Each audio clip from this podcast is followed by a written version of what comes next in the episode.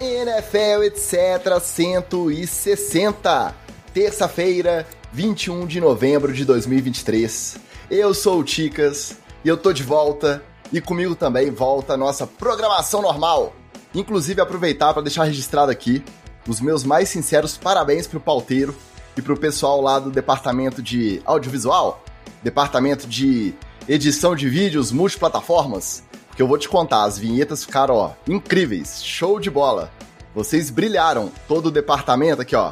O departamento inteiro brilhou na minha ausência. Se você que está ouvindo este episódio não conferiu, vai lá no nosso canal no YouTube, confira os nossos episódios 158 e 159, que vale a pena você ver esse trabalho artístico maravilhoso das vinhetas especiais enquanto eu estive ausente. Mas agora que eu voltei, acabou a firula, acabou a palhaçadinha, agora é só papo sério, só análises embasadas e argumentos científicos, do jeito que quem ouve já sabe como é que é. E, além disso tudo, além de voltarmos à nossa programação normal, eu volto aqui com o meu coração cheio de alegria. Primeiro, porque nessas minhas férias eu tive o prazer, o orgulho, a oportunidade, a alegria de assistir meu maravilhoso Baltimore Ravens ao vivaço no estádio de ver um show de Lamar Jackson pra cima de um tal de Seattle Seahawks aí. E foi maravilhoso, foi emocionante, valeu muito a pena. E segundo, porque no último domingo também realizamos o nosso primeiro NFL etc. FanFest. Isso mesmo, o nosso primeiro encontro oficial de apoiadores e ouvintes deste singelo podcast. Uma belíssima tarde com Red Zone, cerveja gelada, conversa fiada, esse evento que foi realizado lá na nossa cidade natal, cidade natal assim, mais ou menos, a nossa cidade aí de referência, que é Juiz de Fora, Minas Gerais, mas que também contou com a presença de gente vindo de longe, de vários lugares aí do país. Então, acho que eu falo por nós três aqui do podcast. A gente agradece demais a todo mundo que topou essa ideia, que foi lá, prestigiou o nosso pequeno evento. Em especial, temos que citar nominalmente aqui o nosso glorioso Lelinho, o nosso Flávio Venâncio, que além de vir de longe para o evento, ele foi um dos maiores incentivadores para que esse evento acontecesse e que inclusive ele não chegou lá de mãos abanando, tá ok? Chegou lá com pequenas lembrancinhas, nos agraciou com uns pequenos regalos, uns bricuticos aí que a gente nem pode ficar mostrando aqui. Eu até peguei aqui, diz que o YouTube, o YouTube dá uma derrubada, eu passar rápido aqui assim, só pra, né, uns pequenos regalos, umas lembrancinhas, porque a gente também não quer ser derrubado no YouTube. Mas ó, ó, copinhos personalizados, é claro que é o Merchan, né? Ele também não dá ponto sem nó. Ele dá o presentinho e aproveita aqui a nossa fantástica audiência, nossa gigantesca audiência para fazer o Merchan, mas ele merece. O cara que apoiou já há muito tempo esse podcast e que incentivava a gente a fazer o um encontro.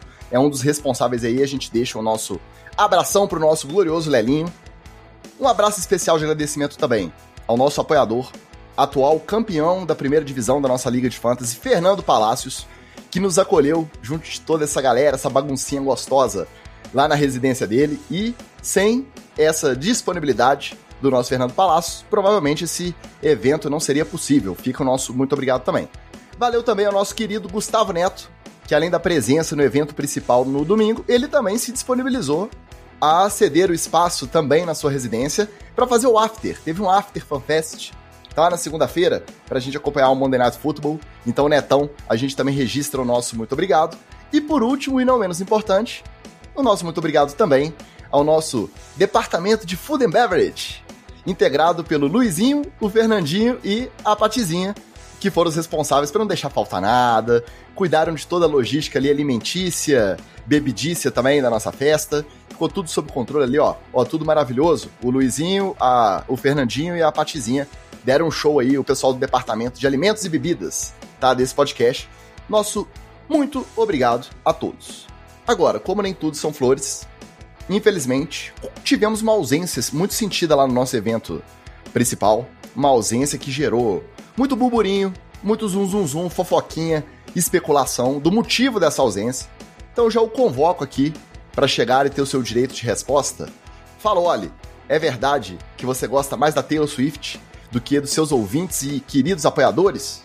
Fala, Ticas, fala galera ligada na NFL, etc. É, aparentemente eu gosto mais da Taylor Swift do que o próprio Travis Kelce, que é o atual namorado dela, porque completamente ignorou que ele estava assando aqui no Brasil e impondo seus fãs a esse sofrimento também nos shows que ela realizou por aqui, com sensação térmica de mais de 30 graus. E nós estamos lá, né, esperando ela para poder balançar o tutu e dançar é, é, ao som da, segundo os Swifters, mensageira da paz mundial. Foi com esse argumento que eles convenceram o pessoal a colocar a camisa dela no Cristo Redentor. Então, já ela cantando louvores lá no, no Engenhão, embora a organização do show não tenha dado nenhuma bola para seus fãs. Mas é isso, né? Fazer o quê? Entre balançar a raba e estar tá com vocês, eu preferi balançar a raba. É justo, é justo. Mas ela também, ela caiu um pouco no nosso conceito, ela não, não vai sair do Brasil com a mesma moral que ela chegou, não, dados os recentes acontecimentos. Não vamos entrar nessa polêmica aqui, não queremos aí hordas de Swifters. Inclusive, esse Swifter aqui, ó, é por causa do Monday Night, tá, gente? Não tem nada a ver com a própria Taylor, não. É, é outro Swifter. É o Swifter bom. É, o DeAndre, o DeAndre. Diz que é irmão, né? A gente teve que ouvir isso. É o irmão da Taylor Swift já. É. Bom, já o nosso outro integrante causou polêmica por um motivo bem diferente. Afinal, ele não só estava presente, como ele estava presente portando esta iguaria que não passou despercebida. Então chega mais, Magal, conta para quem não estava lá, que raio de drink era aquele, qual a origem deste crime em forma de bebida que você tanto aprecia e se aí que, se você quiser, você já aproveita, já deixa a receita aí e, e batiza o tal drink que chamou tanta atenção lá no nosso evento. Fala, meus amigos do NFL, etc. Eu deveria não contar sobre isso para deixar aquele burburinho de só quem foi que sabe. Quer saber, vá no próximo. Mas como eu sou um, um cara maneiro, eu vou contar. Esse é o famoso, mundialmente conhecido drink mendigo. O que, que é o drink mendigo? O drink mendigo, ele é, já vou dar a receita aqui, ele é uma parte de cerveja, uma parte de energético. Por que, que ele se chama drink mendigo? Porque a primeira vez que eu fiz, eu estava num churrasco, eu estava, obviamente, é, vamos dizer assim, um pouco inebriado, né? Um pouco úmido, como dizia o, o, o, Esqueci o nome dele agora, o cara que apresentava a festa. Como é que chama? A Mauri Júnior. A Mauri Júnior. O Mauri Júnior falava. Não, eu Narciso tô Tamborideg, aditivado aditivado. Pois é, aí eu tava ali meio úmido aditivado e eu peguei uma, um, uma garrafa PET, cortei a parte de baixo, ficou aquelas pontas tudo solto para rasgar a boca, né? E eu botei o meu drink ali dentro. E eu, eu, eu nossa, parece um mendigo bebendo aí. Eu falei, eu estou bebendo drink mendigo. E aí desde então virou um clássico que barra aí o Cosmopolitan, o Tom Collins, nas grandes receitas, né, desse mundo da, do, dos drinks. Ainda vai ser grande. Esse drink ainda vai surpreender aí pelo mundo afora. É, assim como o NFL, etc, né? Quando ficar famoso e estourar, vou poder dizer eu tava lá desde o início. Sabe por que, que isso é muito difícil que aconteça? Porque o cara vê lá um podcast de NFL, dá o play e fica lá, não, não aguento mais podcast, abertura é 8 minutos, não fala, meu amigo, então não precisa ouvir, entendeu? Não quer pular? Aqui a gente vai mandar abraço pro, pro nosso apoiador mesmo, vai mandar beijo, vai mostrar copinho que ganhou de presente. Aqui é bagunça, aqui é assim. Mentira. Mentira. Vamos ao que interessa. Tá, tô, tô de volta, acabou a bagunça. Vamos voltar ao nosso normal. E o nosso normal é o quê? É o formato tradicional com headlines, coletão da rodada, treta na TL e TD ou Fumble.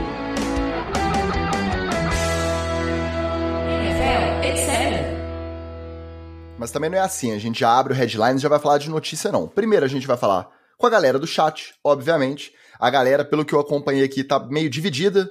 Metade queria meia volta e a volta ao formato tradicional. A outra metade queria que o Magal continuasse no comando e que cada semana fosse temática com vinhetas temáticas e a pauta temática, como foram as últimas duas. É, a gente pode estudar aí esse, essa tática, ela se tornar eterna. O que, que você acha, Magal?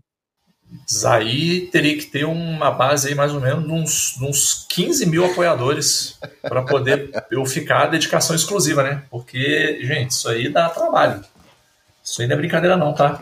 É, fora, fora, inclusive falei hoje com o Ticas, graças a Deus o Ticas voltou, porque, amigo, fazer pauta, porra, já é um trampo absurdo. absurdo. Quando sai notícia fresquinha na terça antes de gravar, né? É. Toda terça, é, não, é terça toda hoje. terça, né? Então, antes da gente ir direto ao assunto, deixar um abraço pro nosso Flávio Venâncio, que foi citado aqui e é o first pick do chat hoje. O Marcelo Faria, Erika Reacibara, o Carlos Miller, o Washington Ferreira, o Fabiano Bispo, nosso Arcanine, direto de Portugal, o nosso Bruno Real, falando que eu voltei para botar ordem na casa, isso aí. Nosso Vitinho, que esteve com a gente também presente no nosso maravilhoso evento no final de semana. E o Rodrigo Felício manda um singelo hashtag saudades ticas. Saudade também, meu bom. Muito obrigado aí pelo apoio. Tá fora, Magal, volta ticas. Nosso Anderson Brown também chegou aqui a tempo de ouvir as notícias fresquinhas do dia. Vamos lá, essa é agora da tarde, essa tá assim, queimando a mão ainda. E ela é, de certa forma, surpreendente, porque o linebacker Shaquille Leonard foi cortado. Ah, quem que é? Não, é o Darius Leonard, é o mesmo cara. Lembra que ele mudou de nome? Então, aí ele quis ser chamado só de Shaquille Leonard. Ele foi simplesmente cortado pelo Indianapolis Colts. Vamos lembrar que foi há duas semanas atrás que foi o fim da trade deadline. Então, se já tinha alguma insatisfação, se já tinha algum, alguma desavença para que ele seguisse a carreira em outro time, tinha a oportunidade de, de repente, tentar uma troca por ele, que não conseguisse muita coisa em troca, mas uma, uma pick aí de meio round, ou duas, eu acho que conseguiria. É um cara que tem um histórico bacana na liga, apesar da lesão. Vamos lembrar, teve início de carreira em que ele foi Pro Bowl três anos, nos quatro primeiros anos de carreira. Aí depois ele começou a sofrer com lesão nas costas e no tornozelo. Esse ano, aparentemente, ele estava saudável, essa temporada estava saudável. Só que o novo técnico, o Shane Steichen, estava limitando o uso dele na defesa. Na verdade, a gente não sabe se é o head coach ou se é o coordenador defensivo do, dos Colts. E ele veio a público reclamar. Ele deu entrevista para uma rádio lá em Indianápolis no começo desse mês, reclamando que ele não sabia o que ele precisava fazer para ter mais tempo em campo. Ele estava satisfeito com o uso limitado dele. Então, quando vem um corte assim, o time ainda vai arcar com mais de 6 milhões de dólares de salário só para cortar, para não ter ele lá. Ele vai rodar os waivers, vamos ver se algum outro time vai assumir esse contrato. Quando é um caso assim, geralmente são duas opções. Ou o time sabe mais sobre esse histórico de lesão do que a gente sabe, do que a gente imagina, que seja gravidade, que seja de repente algum efeito colateral a médio prazo dessas lesões que ele teve, ou ele teve um problema de relacionamento ali, porque foi cornetar, foi dar entrevista para a rádio, em vez de tentar tratar internamente. Qual desses dois cenários vocês acham que foi o determinante para um dos caras que era então muito identificado com a franquia do Indianapolis Colts ser cortado assim do nada numa tarde de terça-feira de podcast? Não, então, é, é, eu acho que é só para poder agitar o NFL, etc. Que eles fizeram isso, tô brincando. É, poderia ser, né, na nossa teoria das conspirações, poderia ser. Mas é, eu, acho que, dois motivos me fazem pensar. Um é o contrato mesmo, que o contrato é muito pesado e eles vão liberar mais ou menos 16 milhões de dólares com, dispensando ele agora, não esperando o final da temporada para poder dispensar ele. Então, é, acho que uma é a parte prática, né? É, o, é a ponta do lápis mesmo. E a segunda é que já não era mais nem interno, né? O problema. Quando ele vai para a rádio falar, reclamar, é porque já extrapolou ali, provavelmente de, dentro do vestiário, no time, ele já falou com todo mundo. Ele já falou com o cara que joga do lado dele, já falou com, com o cara que joga lá, com o terceiro reserva, com o treinador, já reclamou com todo mundo. E aí não adiantou. E aí ele foi para a rádio, deu entrevista para poder é, é, extrapolar os muros do, do coach sem satisfação. Então resolve dois problemas o coach, né? Resolve um problema de um cara que acabou sendo um jogador de rotação, né? A gente fala é, jogador de rotação, você não entende muito, mas é reserva, né? No final das contas, você acaba virando um reserva que ganhava muito. E sim, time de futebol a gente está acostumado com isso. Quando o cara que ganha milhões vai pro banco, ele sai do time. Não, você não fica, não segura o cara no, no, no, banco ganhando milhões. Né? Alguém vai chegar e perguntar: pô, esse cara aí tá no banco, tá ganhando milhões por quê? E é, o segundo é essa insatisfação que ele realmente já apresentava. Agora, acho difícil de algum time assumir o contrato dele, ou seja, o waiver não vai rodar para ele, ele vai, vai passar esses dias aí. Quando ele virar free agent, quem sabe ele assina um contrato novo e dá até para reforçar alguém nesse playoff ainda aí no final de temporada. Eu, por exemplo, ó, Miami tá precisando de um bom linebacker ali. Ele encaixa como uma luva, um cara experiente, um cara que tem é, é, é uma vivência de, de futebol americano muito grande e pode entrar na rotação ali. Agora ele tem uma lesão complicada, que são as costas, né? Lesão nas costas para linebacker, para dar teco, é sempre complicado. Mas quase se tocou no, no, ponto principal aí. Se o cara foi para fora do time para fazer reclamação, é porque já não estava adiantando fazer reclamação internamente. E eu acho muito bem que pode ser uma conjunção de duas coisas. O cara tá reclamando, se eu corto ele agora, eu já libero um, um, um cap aqui para mim, cara, corta logo, entendeu? É melhor coisa. Até porque tem o seguinte, eu não acho que é bom nem para o próprio Shaquille Leonard. Porque se realmente ele está com tanto problema nas costas, está com dificuldade de jogar, cara, esse contrato dele com os Colts não era mariola. Era um contrato, um contrato bem legal. Pô, amigo, aproveita que você tá com o seu dinheiro aí, cara. Vai investir outra coisa aí na sua vida, entendeu? Quer continuar envolvendo com o esporte? Vai virar um assistente, vira um técnico aí. Não quer envolver mais com o esporte? Cara, vai, vai pra praia, vai botar o perna pra cima, vai comprar a criptomoeda lá do, do Tibodô, entendeu? É, vai fazer alguma coisa com o dinheiro, vai ocupar seu tempo. Pô. Melhor do que ficar arrumando confusão aí. Fica a curiosidade de qual time vai puxar, porque algum. Ele não vai rodar o waiver e, e virar FA. Algum time, quando chegar na prioridade de waiver ali, vai puxar e vai assumir esse contrato. Resta saber qual. É a cara do Eagles querendo reforçar ali, porque não pode ver um dando mole. 49ers também não quer nem saber de cap. Vai puxar. E provavelmente ele vai pegar um, um, um time que quer se reforçar para fazer uma campanha longa, para ser contender. E aí a gente vai saber de fato se a lesão vai comprometer ou não o tempo de campo dele quando ele estiver no, na nova equipe. Aguardemos as cenas desses próximos capítulos aí. A outra notícia do dia, que ela é de certa forma surpreendente, de certa forma esperada. Surpreendente por quê? Porque esse time não demitiu um técnico em meio de temporada desde 1941. Porém, muito aguardada porque desde a primeira semana a torcida só queria que esse cara fosse demitido. E hoje, finalmente, ele foi. O Matt Canada não é mais coordenador ofensivo do Pittsburgh Steelers. Tudo isso após mais uma exibição pífia do ataque dos Steelers na derrota por 13 a 10 para os Browns no domingo. 13 a 10, tá? A princípio, quem assume a coordenação é uma, uma gestão conjunta ali. E lembra muito Matt Patrícia e Joe Judge, mas não, esses caras, pelo menos, eles são técnicos de ataque, né? Dá um certo Assumem... danado. Não, mas é, esses caras estão do lado certo da bola. É, pelo, pelo menos eles não estão vindo do outro lado da bola. É, uma gestão conjunta entre o técnico de running backs, o Ed Faulkner, e o técnico de quarterbacks, o Mike Sullivan, que deve ser quem vai chamar as jogadas do ataque nos jogos. Eu acho que a gente concordou que passou da hora, que o ataque estava muito inoperante, e por mais que todo mundo cornetasse, tinha primeiro o escudo do Mike Tomlin, de tentar não queimar o cara que está abaixo dele, tentar preservar insistir com o cara, até o ponto da teimosia mesmo, e tinha a cultura do time de não gostar de demitir ninguém em meio de temporada. Só que chegou o ponto de não ter mais jeito. E agora a pergunta que fica é a outra. Será que o Kenny Pickett estava sendo mal utilizado? Será que numa nova coordenação ele vai aflorar? Ele vai render? Ou ele não tem muito mais o que provar, não deu certo nesse sistema, não tem muito potencial de apresentar mais bola e daqui para frente os Steelers já tem que pensar em um franchise quarterback para médio prazo, se vai pro draft, se vai contratar alguém de free agent, o que fazer? O que vocês acham que vai ser do Kenny Pickett? Cara, agora é a hora do Kenny Pickett provar o seu valor. Quando eu, eu como professor, Ticas, eu sou um professor que eu dou todo o material para o aluno no primeiro dia de aula. Primeiro dia de aula tem todos os textos da disciplina, o cronograma de cada aula, que dia que é a prova, que dia que é o trabalho e um arquivo com as instruções do trabalho. Aí você pergunta, pô Magal, você faz isso aí porque você é um professor gente fina? Também. Mas sabe por que eu faço isso principalmente? Porque é o seguinte, meu amigo, tudo que você precisa para ir bem na disciplina está na sua mão no primeiro dia. Se você não for bem, se você perder data de trabalho, se você não souber o que cai na prova, a responsabilidade é de quem? Só sua. Então, na verdade, o que eu faço é eu controlo todas as variáveis para a única variável ser o esforço do aluno. Agora o Kenny Pickett está nessa mesma situação. Você tirou uma grande variável aí da questão que poderia estar tá explicando por que, que ele joga mal. Se ele continuar jogando mal, então peraí, não era o Matt Canada. Só que é o seguinte, tipo, a questão do Matt Canada, ela era mais complicada, porque ela já tinha passado dos muros. Para mim vai ser sempre o, o... o estado dos Steelers não mudou de nome, não, né? mudou. né? Tô maluco. Mudou. Não, não, é, não é mais mudou, o High mudou sim, é.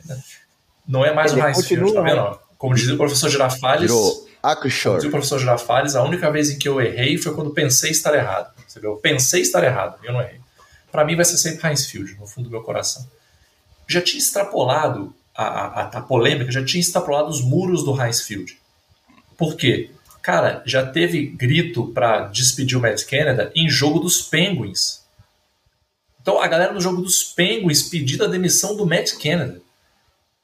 Amigo, quando chega nesse ponto, o vestiário já foi pro caralho já. Então, até para ele mesmo, eu sempre penso no proletário também, né? Até para ele mesmo, é bom que ele saia de Cleveland, porque assim, de Cleveland, ele sai de Pittsburgh, porque ele já tá saindo praticamente escorraçado. Entendeu? Então, é bom que ele saia, que ele mude de, de ares. Não tenho capacidade técnica suficiente para dizer se o Matt Canada é um vagabundo ou se não, se ele só não estava num time ajustado, né, para o funcionamento dele, do Mike Tomlin também. Mas que ali a relação já tinha degringolado há muito tempo, já. Eu só estou ficando um pouco preocupado, Ticos, porque a NFL está começando a pegar essa moda aí de futebol brasileiro de ficar demitindo a galera no meio do caminho, cara. E se os bilionários começarem a sentir esse gostinho de hum, não foi com a cara do maluco, eu demito ele no meio da temporada mesmo que se lasque, daqui a pouco vira bagunça, né? Daqui a pouco vira brasileirão, né? É, o, o, eu acho que os Steelers tem muita coisa sem funcionar para culpar só o Matt Canada. Né? Eles meio que fizeram lá a música do, do, do Simpsons, né? do, do é, South Park, Blame Canada. Né? Qualquer coisa você bota a culpa no Canadá. Aí foram lá acharam o rapaz que tem o sobrenome. Mas é, acho que essa era uma das grandes questões do, dos Steelers e o Pickett já mostrou talento em temporada anterior para poder é, desembolar. Então, ou seja, tinha alguma coisa freando ele. Vamos ver se era o Matt Canada mesmo ou se realmente vem mais de cima a ordem para que ele não solte o jogo. Eu tô até revendo aqui que é incomum de fato. São é, raras as oportunidades que a gente vê um time demitir em meio de temporada. Os Steelers estão nesse rame-rame, mas quando você olha no retrospecto, eles estão 6-4 eles estão aí candidatíssimos a uma vaga de wildcard, entrar no playoff pela vaga de wildcard. Ganhar a divisão agora está mais difícil. Mas não é aquela coisa de terra arrasada e não adianta demitir porque não tem para onde ir. Não. É aquela decisão que pode trazer frutos imediatos, dependendo de como o ataque é, aparecer. A gente viu, daqui a pouco a gente vai falar dos Bills, a gente viu a demissão do Ken Dorsey na semana passada. Não lembro quem que assumiu lá, mas acho, acho que era o, o coach quarterbacks também. Ah, o Joe Brady. O Joe Brady assumiu, que era coach quarterbacks. E já arrebentaram, já jogaram levinho essa semana. Tudo bem que eram os Jets do outro lado da bola, mas é, jogaram muito bem e o ataque deu uma demonstração de ser diferente. E aí eu vou lembrar que lá em 2012, mais adiante na temporada ainda, acho que foi semana 13 ou 14, os Ravens demitiram o coordenador ofensivo na campanha do Super Bowl. Porque lá tinha o Jim Caldwell, que já era muito comprovado na época como técnico de quarterbacks. Então, demitindo, acho que. É, até peguei aqui, ó. Cam Cameron foi demitido. Promover automaticamente o Jim Caldwell, transformou o ataque, fizeram uma campanha de Super Bowl. Chegaram nos playoffs como wild card e ganharam o Super Bowl. Então, eu concordo que não pode virar bagunça, mas a comparação com o futebol brasileiro é meio injusta, porque os caras fazem lá um pouco mais pensado, um pouco mais estratégico. Não, é porque não é só o Matt Canada. Tá começando o movimento, hum. entendeu? A gente está vendo mais demissões no meio da temporada. Antigamente não, não tinha, né? Pelo contrário. Quer, quer ver um exemplo que eu estava lembrando esses dias? O Rex Ryan, quando ele foi sair, cara, do meio da temporada para frente já estava insustentável, assim. O negócio estava degringolado, assim. Total. Pau quebrou e os caras esperaram o final da temporada para demitir ele, sacou? Porque era meio que o hábito, né? O meu medo é só o bilionário achar que tem mais poder do que já tem, entendeu? Isso aí é que é danado. É, o meu medo é o ataque mudar da água pro vinho e eu ter que chifrar um Pittsburgh Steelers aí numa segunda rodada de, de playoff. Porque aí é osso duro de roer. Os Steelers são osso duro de roer. Bom, do outro lado desse confronto, o time vencedor dessa maravilhosa pelada por 13 a 10 aí. Os Browns, lá na quarta passada, nosso episódio, tava fresquinho ainda. Os otakus aí aprontando tudo na, na esfera da NFL. Otaquice danada aqui nesse podcast. Fresquinho o episódio, veio a notícia de que o Deshaun Watson estava confirmado fora da temporada por ter agravado a lesão no ombro, naquele que foi o melhor jogo dele, desde que ele foi para os Browns. Que ele foi lá em Baltimore e ganhou dos Ravens, comandando uma campanha de virada de duas posses no último período. Aí saiu reclamando, uma dorzinha aqui, foi fazer exame na quarta-feira confirmado fora da temporada. Essa vitória de domingo contra os Steelers já foi sob o comando de Dorian Thompson Robinson, famoso DTR, moleque que foi fenômeno aí de pré-temporada e quando ele teve a oportunidade de jogar lá contra os Ravens, justamente no primeiro confronto no início do ano, que o Watson disse que ia jogar e depois falou: "Ah, não vai dar não. Vai dar não, tá, tá doendo aqui ainda". E aí jogaram o moleque no fogo. Dessa vez ele foi bem, conseguiu, né? Pelo placar dá pra ver que não brilhou, mas conseguiu comandar a vitória e garantiu 13 a 10. Além disso, Os Browns pensaram assim: bom, então a gente precisa reforçar esse grupo de quarterbacks aqui. Quem que a gente tem veterano, experiência em playoff, anel do Super Bowl, que topa vir para cá, mentorar e se precisar, pode fazer essa campanha aí. Joe Flaco, o meu elite, meu January Joe, meu Joe Cool, agora é membro, terceiro quarterback dos Browns. E aí eu vou te falar, agora eu já tô torcendo pro Dorian Thompson Robinson ficar saudável, o reserva imediato PJ Walker ficar saudável, porque se dá algum problema e os dois vão pro banco e January Joe assume, aí, aí eu acho que até eu faço uma apostinha em Browns no, no Super Bowl. Porque de playoff, de sangue frio, de campanha vitoriosa, meu elite Joe Flacco entende. Eu, eu não tô preparado, não. Vou confessar que não tô preparado para ver meu Joe Flacco de laranja e marrom. Eu acho que vai, vai doer um pouquinho, tá? Não vai nem jogar, Tico. Você vai ficar no banco lá e vai virar técnico de quarterback do, do, do Browns. Tomara. Ali. Tomara. Ele não aguenta nem, ele não aguenta nem mais tomar um teco. Ele deve estar na mesma velocidade do, do Jimmy G lá, pensando duas jogadas antes, o que ele vai fazer três jogadas depois e o cara já tá chegando nele lá. O Joe Flacco não, tá, não, não, não tinha, nem na época dele, a velocidade necessária para poder ficar sassaricando ali no pocket. Ainda mais agora que a NFL tá muito mais rápido do que na época que ele brilhou nos gramados aí é, pelos Estados Unidos afora. Agora, falando mais sério, é, eu acho que o, o DTR tem é, é, uma consistência maior do que o PJ Walker até, e, e que pode é, rodar esse ataque. Vamos, vamos, combinar que o Browns não está precisando do ataque para poder ganhar, né? Quem está ganhando é a defesa. A defesa com o Myers Garrett, bandido, é, é, comandando. A secundária do Browns é muito boa, a pressão vem mesmo nos QBs. Então, assim, é, e aí o Watson, mesmo ele machucado, por exemplo, contra o Ravens, conseguiu se aproveitar de situações que a defesa colocou ele em campo curto, em, em, em jardagem é, menor, e aí ele não precisou nem usar tanto o ombro. Né? É, começou a correr com o bandido também do Karim Hunt. Aliás, é, é um. Ó, Anderson, seguinte, esse Browns aí é, é, é, tipo o time da penitenciária lá, daquele filme do, do, do Adam Sandler lá, é, é tipo os, os detentos, é, o golpe, golpe baixo. baixo golpe baixo. Os caras tudo, só tem bandido aí. Então, é, não estava precisando do QB para poder ganhar em si. Até porque o próprio Watson não estava com desempenho bom. E vamos lembrar de novo, o Miguezinho do ombro, você escutou primeiro aqui no NFL, etc. Só digo uma coisa.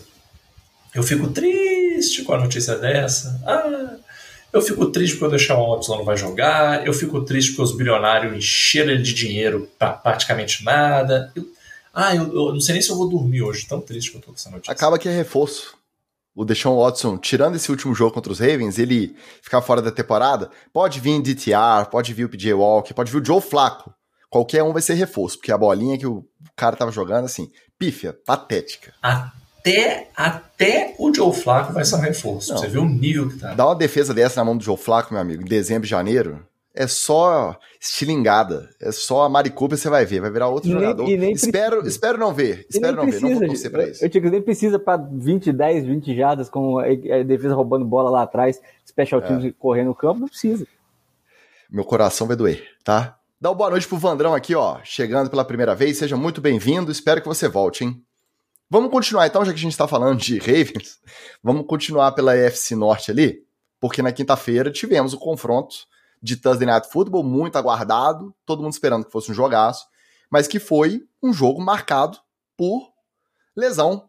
Logo no primeiro Pô, quarto. Primeiro quarto, hein? Pelo amor de Deus, hein? Pois é, logo no primeiro quarto, o Mark Andrews sai de campo lesão no tornozelo e com aquela cara de que deu ruim, deu ruim. Lamar Jackson botando a mão no capacete em desespero, vamos ver o que, que vai dar. Aí mais pra frente um pouquinho no jogo, Joe Burrow tenta segurar a bola, não consegue, lesão no punho, sai do jogo. E aí, no dia seguinte, a primeira, o primeiro reporte do Mark Andrews seria de que ele estava fora da temporada, mas agora existe uma possibilidade dele voltar. A previsão mais otimista é oito semanas parado. Isso daria final de conferência. Os Ravens avançarem, dependendo da recuperação dele. Então, assim, muito hipotético. Praticamente é fora da temporada. Já o Joe Burrow não é garantido. É, ruptura de ligamento do punho, fora da temporada, assume Jake Browning, o ataque dos Bengals. Os Bengals já não viam grande coisa com o Joe Burrow. Estão com uma campanha 5-5. Então você pensa, o resultado do jogo ficou 34 a 20, os Ravens se consolidaram não só como líderes da divisão isolados, mas como o first seed da primeiro seed da, da EFC, da conferência inteira, porque ainda não tiveram bye. Então, na comparação de retrospecto ali com a derrota dos Chiefs, acaba que Baltimore tá com um percentual de vitórias maior. Isso vai se nivelar na semana de bye, que vai ser sem ser essa próxima, a outra. Mas por enquanto, líderes da conferência inteira. Perdeu Mark Andrews, ok, mas tem o Isaiah Likely, é um por mais que seja o alvo principal, tem outro Tyrande lá, tem outros alvos no ataque. Então, quero saber de vocês o quanto vocês acham que essa perda compromete mesmo o poderio ofensivo dos Ravens. E do outro lado, 5-5 os Bengals, com Jake Browning.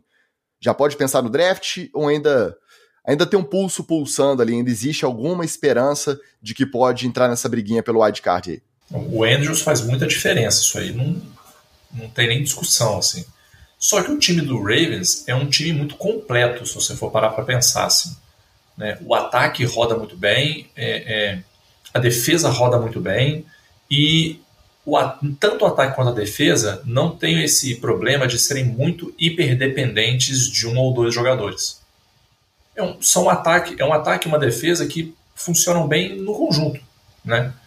Inclusive, o, essa semana o Tony Romo comentou sobre isso, né? Que ele achava os Ravens um dos times mais completos, serão o mais completo, é, exatamente nesse sentido. Então, vai ser uma falta sentida? Vai. Mas o, o, a, o tanto de pedra que o Andrews carregava não era tanto assim. Essa carga era mais dividida ali entre o pessoal.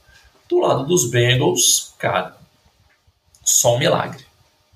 Sinceramente, só um milagre.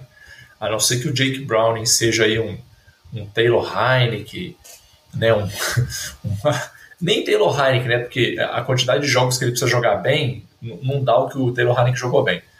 Ele teria que ser, assim, vou pensar um cara que, assim, que era rookie, estava meio novato e levou o time para o Super Bowl. Uh, Colin Kaepernick. Ele não é um Colin Kaepernick. A não ser que ele seja um Colin Kaepernick, e jogue muito nessa oportunidade que ele recebeu, cara, desculpa, torcida dos Bengals, até o ano que vem, é isso aí, vamos cuidar do Joe Burrow, porque o Joe Burrow, assim, tá com uma lesão muito simples, né? É algo que ele vai resolver, vai voltar a jogar e, show de bola, assim. Foi um tropeço no meio do caminho só. É, eu acho que pro, pro Ravens, ah, o Mark Andrews afeta bastante o jogo aéreo, porque ele é o principal alvo do, do Lamar. O Lamar dá umas três olhadas para ele a cada jogada, ele é a bola de segurança, né? Ele é meio que, que o que o Kelsey é no, no Kansas City, o que era o Gronk no, no New England, né? Pro, pro, é, pro Brady, o Gronk e, o, e pro Mahomes, o Kelsey. É, mas o, o, o, Andrews pode ser distribuída a, a carga dele para os outros wide receivers, como o, o Magal falou, principalmente com o Odell Beckham entrando mais em jogo.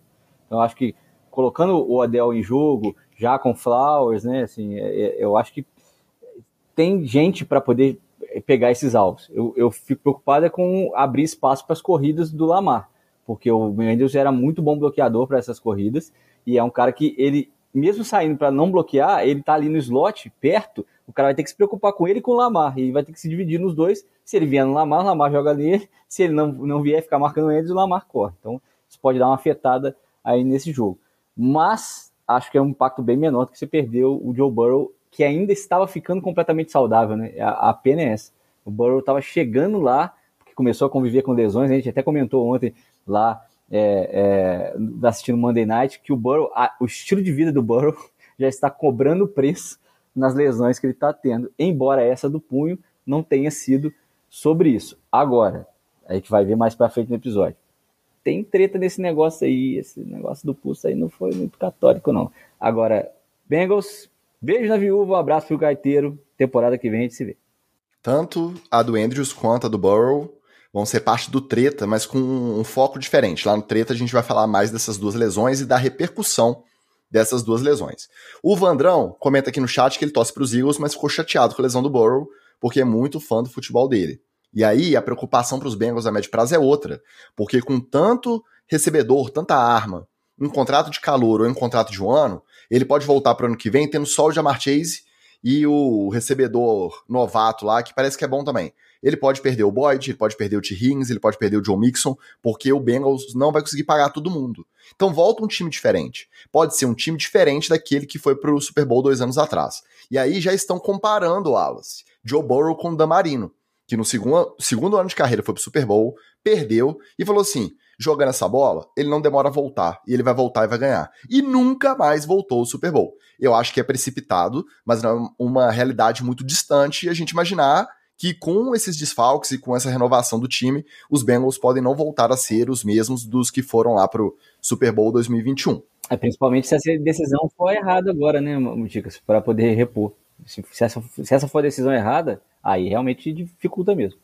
E se você parar para pensar em contrato de calor, um time ter três armas, que era o melhor grupo de wide receivers da liga, muito provavelmente, você pensar que você tem Chase, Higgs e Boyd, Boyd, atuando juntos ao mesmo tempo, os três em contrato de calor é, é, muito raro, é muito difícil, né? Quando renovar um, aí já estoura o cap para não dar para renovar com os outros. E o Washington Ferreira ele faz ironiazinha aqui com os meus loas de Joe Flaco, e aí eu vou censurar, porque aqui quem manda é nós, não tem democracia, então não vou não vou citar esse comentário, mas um, um beijo para ele, que também é o nosso apoiador maravilhoso, direto de Olinda, Pernambuco. Para fechar o nosso headlines, com algumas semanas de atraso, finalmente foi anunciado que Zach Wilson não só não é mais quarterback titular do New York Jets, como também foi rebaixado a third string ele é o terceiro quarterback, atrás do recém-promovido quarterback 1, o Tim Boyle, e do seu reserva imediato, backup imediato, reserva imediato, Trevor Simeon. Tá vivo? Tá vivo e tá lá, correndo risco de ter que entrar para resolver também, tá? A gota d'água, obviamente, foi a derrota por 32 a 6 para os Bills, e que mais uma vez o ataque simplesmente não andou, não arrumou nada. E aí até então a defesa que continuava segurando os adversários e tentando marcar ponto e fazer as duas, as duas partes aí do, do jogo, parece que dessa vez ela desistiu. Ela olhou e falou assim: ó, não adianta, a gente pega a bola de volta, entrega pro Zach Wilson ele devolve pro adversário. Então parece que dessa vez deu para sentir a defesa dando aquela afrouxada de que não quer jogar sozinha e de que não respeita o, o que os técnicos estão falando de continuar insistindo com o Zach Wilson. As preces dos torcedores e da defesa foram ouvidas. Zach Wilson não joga mais de titular, e aí a gente se pergunta novamente se volta a jogar em algum time da NFL, porque em dois, três anos o que ele colocou aí no filme, no tape, é muito complicado de alguém apostar numa evolução, né? O time provavelmente não vai pegar playoff, vai pagar pela teimosia, pela insistência, tanto do Salé quanto do Hackett, e isso interfere no quê? na tal volta do Aaron Rodgers, que foi aí anunciado, e ele tá fazendo tratamento alternativo, já queria voltar a treinar na primeira semana de dezembro, queria voltar a jogar na rodada de Natal. Eu acho que agora as chances disso acontecer, porque ele não vai querer se arriscar com um time sem ter nada para disputar. A não ser que o Tim Boyle também descubra uma bola que ele nunca mostrou até hoje quando ele teve oportunidade na liga. Eu acho muito difícil a gente ver tanto Jets nos playoffs quanto Aaron Rodgers de volta. E vocês? Oh, e essa, esse desastre aí começa sexta-feira agora, Black Friday. A primeira vez que vai ter um jogo Black Friday na vida vai ser um Dolphins e Jets com um Tim Boyle de, de titular. A vida é muito boa com o Miami nos últimos anos, gente. A gente sofreu demais para poder chegar aqui, agora a gente tem time, e ainda o pessoal vai estrear Tim Boyle contra a gente. Obrigado, Senhor. Eu, eu aguardei muito tempo por esse tempo. Mas é... Cuidado, Wallace, com um fato novo. Tá? É, verdade. essas alterações. Geralmente a galera dá uma motivadinha, sua mais a camisa um pouquinho. tá virando brasileirão mesmo, tá demitindo técnico no meio da temporada e tal. O fato novo pode vir aí. É, mas é, você ouviu primeiro aqui que quando estreou o Hard Knocks lá atrás, ainda não tava nem com temporada, esse papinho de coach aí do, do Salé não ia para frente, meu. O cara é teimoso, o cara tem a, a cabeça dele é limitada. Então tá aí, tá sofrendo Jets aí com um cara que ele já conhece desde sempre. É, obviamente, o menino Zacarias já era para ter saído há muito tempo da, da, titularidade. Eles deviam ter ido buscar um quarterback experiente quando o Rodgers se machucou lá atrás. Exatamente, a, a teimosia começou lá atrás. Exatamente. E aí, quando começou aquela fervilhação do, de, de buscar o Kirk Cousins, o Kirk Cousins machucou, ou seja, o, o Jets é, não, tem, não tem uma folga beleza, eu, eu curto muito tudo isso, vou pegar eles duas vezes ainda nessa reta final. Assim, na verdade a teimosia começou quando eles trouxeram o Rodgers, né? Porque o Rodgers não fez nada nos últimos anos em Green Bay que credenciasse ele a você dizer assim, não, tem muita gasolina ainda no tanque, vamos trazer que o cara vai mudar a cara da franquia. Pelo contrário, assim, era um cara que já estava começando a dar problema de vestiário. Não produzia em campo e dava problema de vestiário. Mas enfim, o menor de Nova York, né, que eu sempre falei aqui, O menor de Nova York é isso aí, gente. E, se você duvida, volta lá. Volta lá nos episódios anteriores do início desse ano que você vai ouvir a voz da razão dizendo: o Jets é uma titica. Sempre será uma titica e esse ano vai ser uma titica do mesmo jeito. Eu avisei antes, gente.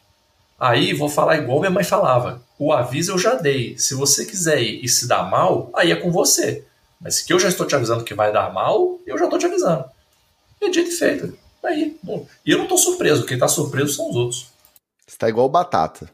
Que demorou a dar o braço a torcer que o time dele era a quarta olha força. O respeito, olha o respeito. E mesmo o, o, com o Jets capengando com o Zach Wilson e o Tim Boyle, e o time dele ainda vai ser quarta força. Um abraço pro Batata. Tô morrendo de saudade dele também, tá? Agora, eu vou te falar uma coisa. Além de ter conferido meu time ao vivo lá em Baltimore, eu também tive a oportunidade de conferir Zach Wilson ao vivo. Parece outro esporte, tá? Eu vi ao vivo, né? Então, jogando de quarterback titular, eu vi Lamar Jackson, eu vi Gene Smith, eu vi Justin Herbert e eu vi Zach Wilson. Parece que é outra categoria, é outro esporte.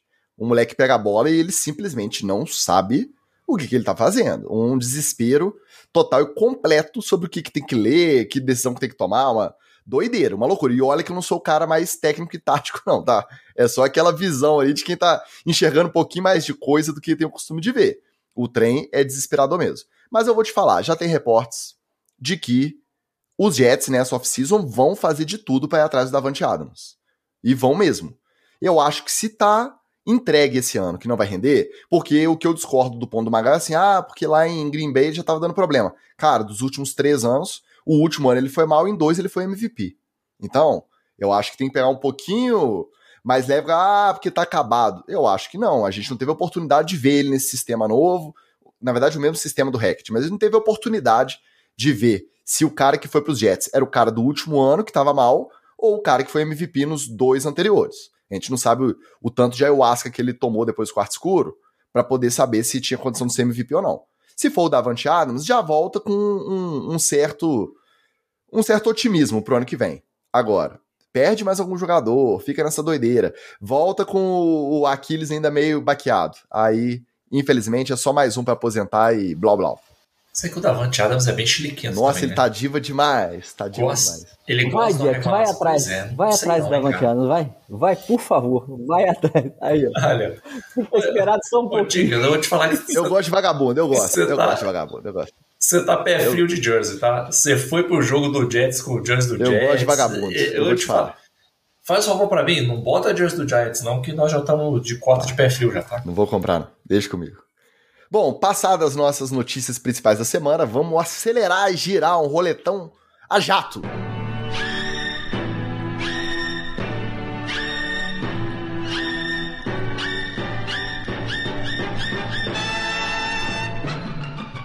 Um dos jogos da rodada foi o que a gente já comentou lá, os Ravens 34-20 Bengals, mas que não entregou o que prometia porque tivemos aquelas lesões, tanto do Burrow quanto do Andrews. O outro jogo da rodada foi o Monday Night Football. A reprise do Super Bowl, tão aguardado Eagles e Chiefs, os dois times vindo do, bye.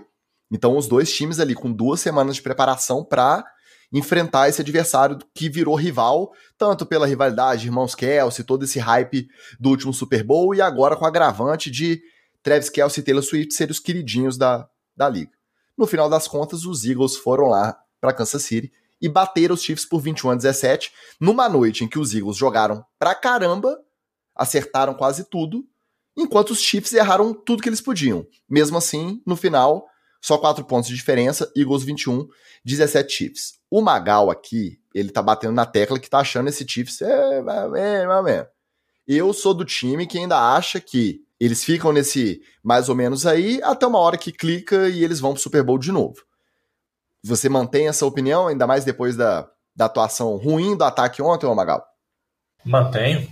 Mantenho, está mantido.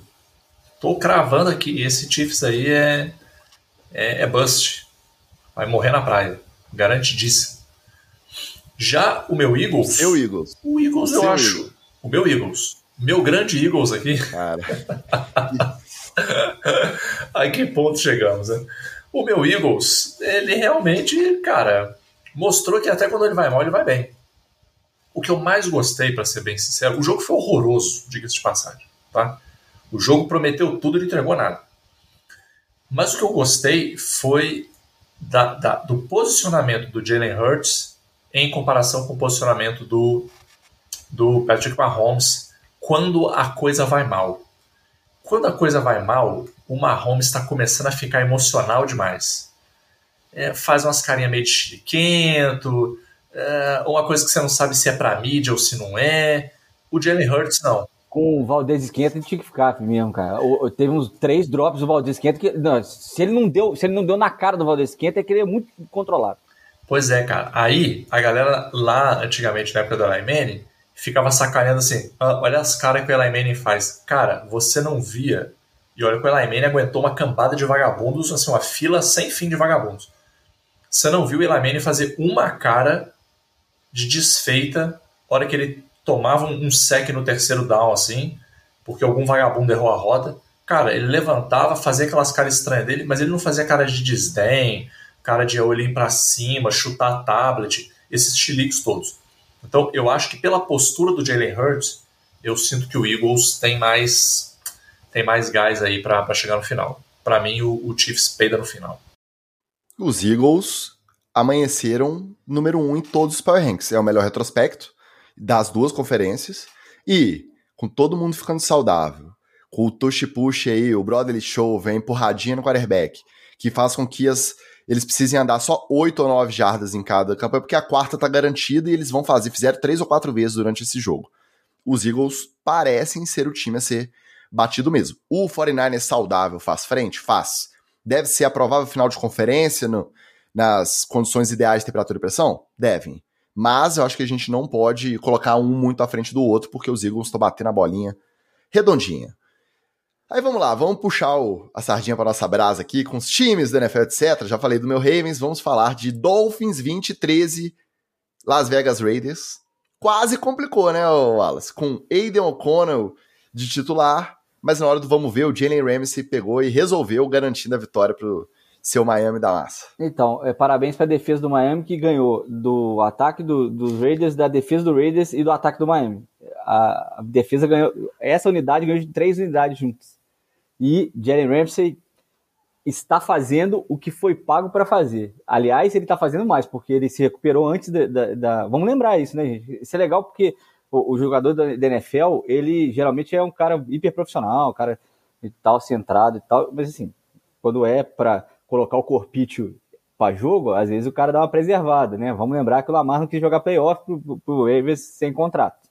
Mas é, se recuperou antes, entrou em campo e desde que entrou em campo, a secundária é outra coisa e aí a segurança para se pressionar lá na frente é, é demais. Rezo para que o McDaniel bom, o nosso anjo McDaniel, consiga voltar a fazer o ataque rodar como estava rodando antes do bye e nas primeiras rodadas. Óbvio que isso é muito difícil na NFL porque as, a, as equipes se adaptam, mas a rodar com aquele dinamismo todo e conseguir produzir jogadas explosivas, porque a defesa parece que vem se acertando na temporada e aí, casando os dois, playoff é nós no USB. É. Tudo bem que o Raiders está com fato novo, demitiram o Josh McDaniels, está com Anthony Pierce lá comandando, a galera tá numa vibe. para poder jogar a bola pro, pro, pro Adams. Foi, o jogo foi o jogo inteiro assim. É, mas o Jacob Maes também recebeu umas bolinhas safadas ali. É, não pode passar aperto com o Raiders, não pode correr risco com o Raiders, não. Né? O Tarek Hill machucou a mão ainda. Tem, te, teve atualização da lesão? Não, é, essa foi só uma pancada no dedo. Ele, uh, ele não estava conseguindo segurar a bola direitinho, aí botou um, enfaixou um dedo no outro, acabou e conseguiu segurar. Uh, depois Bom, fez um, jogada explosiva. É semana curta, né? Semana curta, porque sexta-feira já vai jogar. Mas é o Jets, ver. né? Bom, o outro time representado por esse podcast conquistou uma vitória maiúscula. 31 a 19 sobre o rival de divisão, os Giants bateram os Commanders, na casa dos Commanders, no FedEx Field, com um show de Tommy DeVito, que lançou para três touchdowns no seu segundo jogo como titular, algo que um tal de Daniel Jones não fez nos seus últimos 50 jogos. Tá? Vou deixar só essa, essa estatística aí no ar. Mas eu te pergunto, Magal, essa altura do campeonato, sem ter nada para disputar, não era melhor continuar perdendo e ficar ali na disputa entre os dois primeiros picks? Porque o simples fato de ter conquistado mais essa vitória, agora a expectativa já caiu para ficar ali entre o quinto e o sexto pick. Se ganhar mais uma, aí já vai cair lá pro nono, décimo pick. E se você tá pensando em draftar quarterback, do primeiro pro décimo faz muita diferença quem você vai pegar. Você, eu vi que você comemorou essa vitória. Depois que você comemorou, você se arrependeu ou não? Jamais. Jamais.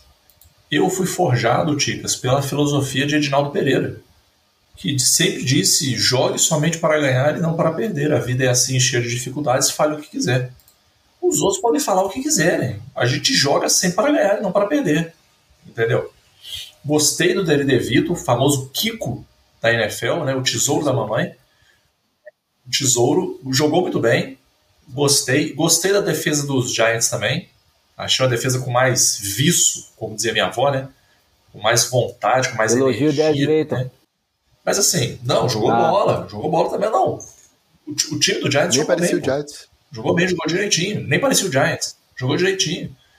E assim, Ticas, o, o, inclusive já vou dar a dica aqui para a grande massa de ouvintes do, do, do, Patriots, né? Gente, deixa eu contar para vocês aqui, ó. A vida de vocês agora é essa, tá? É assim, você não fica pensando em playoff, ah, eu vou chegar no Super Bowl, não. Você vai para os jogos com a cabeça que você vai perder. Quando você ganhar, você comemora. Quando você perder e não for muito humilhante, você comemora também, tá? Os próximos 8 ou 10 anos de vocês vão ser isso aí e contando. É, otim, previsão otimista. Previsão otimista. Última coisa desse jogo. O Dan Snyder foi embora, mas durante o intervalo não tinha água quente, mas ainda tinha água. No final do jogo não tinha água nenhuma nos vestiários dos dois times depois do jogo. Então você imagina, você chega, você não tem uma aguinha para para tomar aquela duchinha ali pós-jogo, principalmente no caso dos Giants, teve só que trocar a farda botar a roupinha de passeio e sentar todo mundo no avião coladinho perto do outro para voltar para Nova York. Que, precisa que beleza, imaginar né? não, Tix, precisa imaginar não, já rolou isso com a gente lá, voltando de, de contagem na região metropolitana de Belo Horizonte, jogando o, o Mineiro. Não precisa imaginar não. FABR, FABR Maravilha. Isso Maravilha. Então não dá, essa não dá pra colocar na conta, se bem que deve ser herança do Dan Snyder, né? Deve ser resquício aí da gestão Dan Snyder com certeza, no FedEx. Com certeza. Tá bom. Vamos passar agora pro Lelinho, pros Lelinhos Bowls. Tá, o nosso Flávio Venâncio estava lá junto com a gente e ele pudemos comprovar ali imediatamente a tristeza no olhar, o brilho no olhar se apagando, tá? Primeiro com a derrota do seu Seahawks para os Rams por 17 a 16, com field goal perdido para 55 jardas do Jason Myers, o field goal que era para garantir a vitória. Perderam, o joguinho também sofrível, tá? Joguinho ruim, peladinha.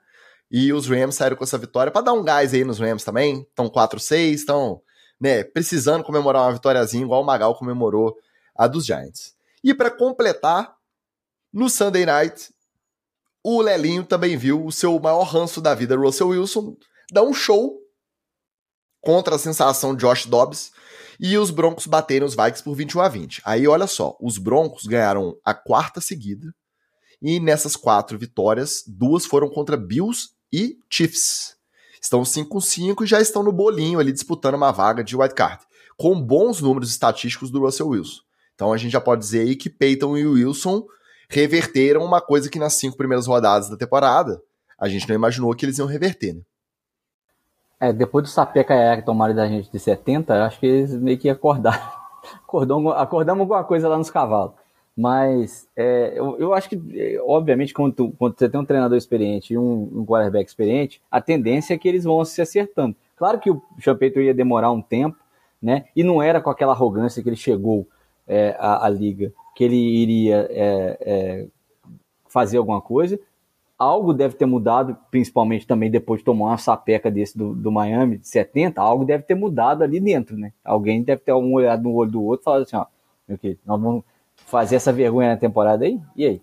Mas é aquilo. É, algo deve ter é, modificado e o, o, Broncos começou a andar. A defesa do Broncos começou a jogar melhor também. Então, assim, dos dois lados da bola, quando você consegue começa a jogar dos dois lados da bola, a tendência é que você ganhe esses jogos. Mas também, um Vikings que, vamos lembrar, perdeu o Kirk Cousins. Não é, não é nada é, é, mirabolante, né? E esse Rams e Seahawks foi é, é, de matar o, né, o coração teve a chance, que field goal da vitória. Ah, uma pena, Delinho, ó, é, a gente não encomendou isso não, mas, poxa, é, Desculpa aí. É por isso que ele comentou aqui no chat que a resenha tava mais animada que os jogos. Porque pra a, a, assistir um 17 a 16, com o field goal pra ganhar, ainda perder o field goal pra sair derrotado pelos Rams, que não estão disputando nada esse ano, é, é triste.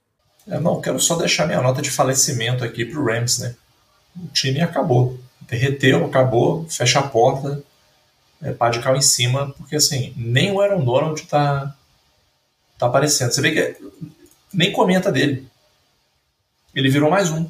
Ele caiu no anonimato. Não é, um mais, não é mais um fator. É, não. Agora ele caiu no anonimato. Não é aquele. contrato. Aquelas. É, é isso. É isso. Mas assim, o derretimento do Rams tá, tá, tá claro. Bom, joguinhos disputados, joguinhos bons. Quando você olhava ali no calendário, você não, na tabela, você não achava que seriam bons, e foram bons, até porque os times derrotados, que eram os azarões, fizeram o jogo duríssimo, tá? No final, os Texans conseguiram garantir a vitória contra os Cardinals por 21 a 16, num jogo que o Stroud começou muito mal, começou muito mal até comparado com os últimos jogos dele. Mesmo assim, ele teve calma e tranquilidade para reverter, para virar, comandar o ataque e garantir a vitória. A mesma coisa aconteceu em Lions e Bears. O Justin Fields voltou da lesão, voltando do bye. Saudável, jogou bola, tá? Jogou muito bem, correu o que tinha, o que precisava correr, lançou bem a bola fez jogo duro e no final, faltando 4 minutos e meio, o Goff, depois de fazer muita lenha durante os três primeiros quartos e meio do jogo, conseguiu comandar duas campanhas de pontuação, virar para garantir a vitória por 31 a 26. Na verdade, o último lance foi até um safety, né, no, da, forçado pela defesa, mas aí o jogo já tinha virado, o, o Goff já tinha comandado aí a virada Lions 31 26 Bears. Então a gente não dava nada, olhou na tabela Texas e Cardinals, Lions e Bears, acabaram que foram bons jogos, muito por conta do jogo duro que os, os piores times fizeram. É, esse foi o oposto do Chiefs e Eagles, né? Esses aí não prometeram nada e entregaram tudo. É, o jogo do, do, Texans e do Cardinals foi um nível um pouquinho mais baixo, mas foi um jogo disputado também. Né? É, o Texans eu estou gostando de ver assim, é, porque o time, eu achei que o time ia derreter com a saída do Deshaun Watson, aquela confusão toda, né? Mas não, o time está devagarinho, devagarinho ali, fazendo o seu trabalho tal. Tô, tô gostando da resiliência do, do Texas. Entre Lions e Bears, cara, quem não tá falando de Lions tá completamente maluco. Tá completamente maluco, cara. Porque o Lions está mostrando como é que você pode fazer muito com pouco. Porque claramente o Jared Goff não é aquele líder, aquele quarterback inspiração que o time vai atrás dele. E não é. Mas ele está fazendo o seu arroz com feijão, dá os seus peitos mentais, né? Porque é o Jared Goff, né? Mas você vê que o, o, o período em que ele ficou mal, o Lions não derreteu com ele. O Lions segurou o jogo, a defesa segurou o jogo. É, e você via que na sideline era um clima de, de incentivo, de vamos lá, de vamos para cima. Não é aquela coisa que você vê nos times que estão maus, que é aquele clima assim de de repartição na sexta-feira, assim. O povo já tá largado, não tá nem aí. Não... É, é, uma coisa que eu fico reparando, eu sei que é um pouco cisma minha, mas assim, o quanto de gente que tá olhando o tabletzinho. Os caras estão olhando o tabletzinho, estão olhando o playbook, estão discutindo jogada, ou os caras estão ali resenhando, estão ali de conversa, bebendo água, coisas desse tipo. Entendeu? Não sei. Só sei do seguinte: quem não fala de Lions tá maluco que o Lions vem para incomodar. Ah, vai ganhar o Super Bowl? Não, não vai. Mas o Lions vem para incomodar e pode, nos playoffs, dar aquela tirada em algum time que está pensando que vai chegar e pode tropeçar na, no rabo do leão aí. Depois de muito tempo sumido, nosso Anderson Heidemann apareceu de novo aqui no chat. Bem-vindo de volta, garoto. E ele disse que não dá para dizer nessa temporada que tem nenhum time que seja unanimidade, que seja um grande destaque. É verdade. Até os Eagles, que vêm muito bem, eles não estão sendo tão dominantes quanto eles foram naquela primeira parte da temporada do ano passado. É verdade, só que agora a gente chegou naquela fase ali, nos dois terços de temporada regular, que aí você já sabe quais são os bons e os ruins. Não tem nenhum destacando assim como favoritaço, mas você sabe quem, basicamente, quem vai ser contender, quem vai mais longe e quem não vai. Né? Quem tem que pensar no ano que vem. E falando em pensar no ano que vem, quem já tem que pensar no ano que vem aí, ó. Os dois técnicos que estão assim, ó, quicando no assento de tão quente que ele já tá. O primeiro já vem de um tempo, a gente já tá cantando essa pedra já tem bastante tempo. E os Chargers de Brandon Staley conseguiram perder para os Packers de 23 a 20. O Jordan Love melhorou um bocadinho, desde antes do Bay não tinha apresentado esse, essa bola redondinha. Achou os recebedores, a molecada nova lá, o corpo de recebedores deles é muito novo, né? É todo mundo nova, novato praticamente. E aí conseguiu produzir, perdeu o Aaron Jones para provavelmente para a temporada, né? É, ligamento de joelho também mas ganharam do, dos, dos Chargers por 23 a 20. E no final teve até chiliquinho do Staley na, na coletiva, quando ele foi perguntado se ele pensa em transferir as chamadas da defesa, que são a especialidade dele, para o coordenador. E ele falou que não é mais para perguntar, que ele não vai fazer isso. Então já sentiu a água bater na bunda, já sentiu. E o outro jogo do Hot City, Cowboys e Panthers 33 a 10, um passeio dos Cowboys. E primeiro ano de trabalho, primeiro pique no draft e já estão falando que o David Tepper, o dono dos Panthers, não tem paciência, já está pensando em demitir aí o quinto técnico né, desde, desde que ele assumiu o time. E o Frank Reich provavelmente não volta para o ano que vem porque não está conseguindo produzir nada. Quem cai primeiro entre esses dois?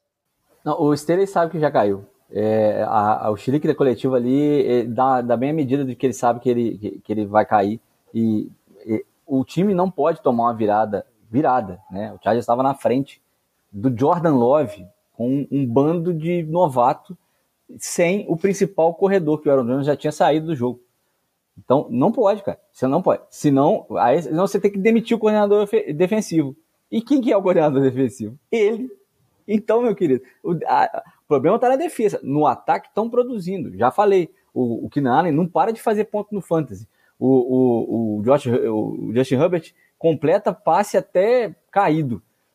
Ou seja, o ataque está fazendo tudo que pode para poder manter esse time nos jogos. A defesa que não está segurando nada, e é desde a primeira rodada contra o Dolphins que tá, essa defesa está mal. Ou seja, não, não, é, não é que piorou, tem três rodadas, não. É que veio mal o ano inteiro. E a culpa é só dele. Se ele tá batendo no peito falando que ele que vai fazer a chamada e não vai delegar ninguém, tá chamando é, o desastre. Agora, eu acho ruim, né? É, é, é covardia com o Frank Reich demitir ele agora com um quarterback calouro, com, sem tantas armas, né? Ele tem, é, tudo bem que o Hubbard ele conseguiu até fazer um bom papel no, né, no backfield ali e tal, mas pô, Tyrande novato, é muita coisa mudou no Panthers para poder e não tem mais uma McCaffrey no caso, é, para poder jogar ele fora assim. O Frank Reich não é de se jogar fora assim não. Parece que ele tá meio perdido, né, Magal? Por quê?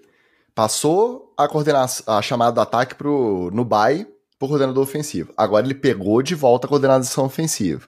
Então, o problema não é nem tem que ter tempo para trabalhar, tem que ter tranquilidade. Só que eu acho que é justamente a falta de tranquilidade está fazendo ele ficar meio perdidão. Eu acho que não é nem só a falta de tranquilidade, eu acho que é muito pressão também. Porque a NFL ainda é muito é, é, vidrada nessa ideia do resultado e não é tão focada na ideia do projeto. No caso do Frank Reich, não adianta você pensar em resultado para esse ano. É, o cara não tem ferramental para gerar resultado esse ano, a não ser que ele desse sorte. Vamos ser honestos, ele tinha que dar sorte. Se ele tivesse draftado o, o, o quarterback do Houston, Texas. Ou seja, Jason, não, que também foi sorte, porque também assim, quem draftou não é que teve o olho de lince, falou, hum, eu percebi que o cara está bem. A, gente, a gente já contou isso aqui, gente. Isso é uma puta uma roleta. Isso é uma roleta. Você escolhe lá o número e vai ver o que vai dar. No caso dele, não deu. É, eu acho que essa pressão por resultado atrapalha. Porque, ah, ele pode dar um resultado legal? Pode. Olha o Jaguars aí. Olha o Jaguars aí. Mas o bigodão lá do Jaguars não ficou apurrinhando o pessoal, apesar que ele tava com um head coach lá que, né, vamos combinar, era uma confusão por si só. Mas ele não ficou apurrinhando o Trevor Lawrence no sentido de, ó, oh, você não tá dando é, resultado, hein? Ó, oh, tu vai rodar, hein? Não, deu tempo, o cara foi se acostumando, você vê aí, ó. Ele tá fazendo um joguinho honesto, na, tá, tá claramente adaptado. Pois é, entendeu? Então eu acho que é, que é meio por aí. E o Cowboys, ah, cara. Porra, esse Cowboys, hein? É, é, é, o Miami da NFC, né? Ganha pezinho nas costas dos times ruins, quando chega com os times bons ele mama forte. Exatamente. Vamos ver se na sexta-feira ele vai manter escrito. Teoricamente tem que ganhar, né? Pra não inverter a escrita, ele tem ganhado time ruim na sexta-feira. Vamos ver. E já que vocês falaram do Lourão, para terminar o nosso roletão, os dois jogos que não tiveram graça, favorito garantiu a vitória aí sem muito esforço foi justamente os Jaguars do Lourão por 34 a 14 contra os Titans. E aí, no domingo agora, vamos ter uns Jaguars e Texans interessantíssimo.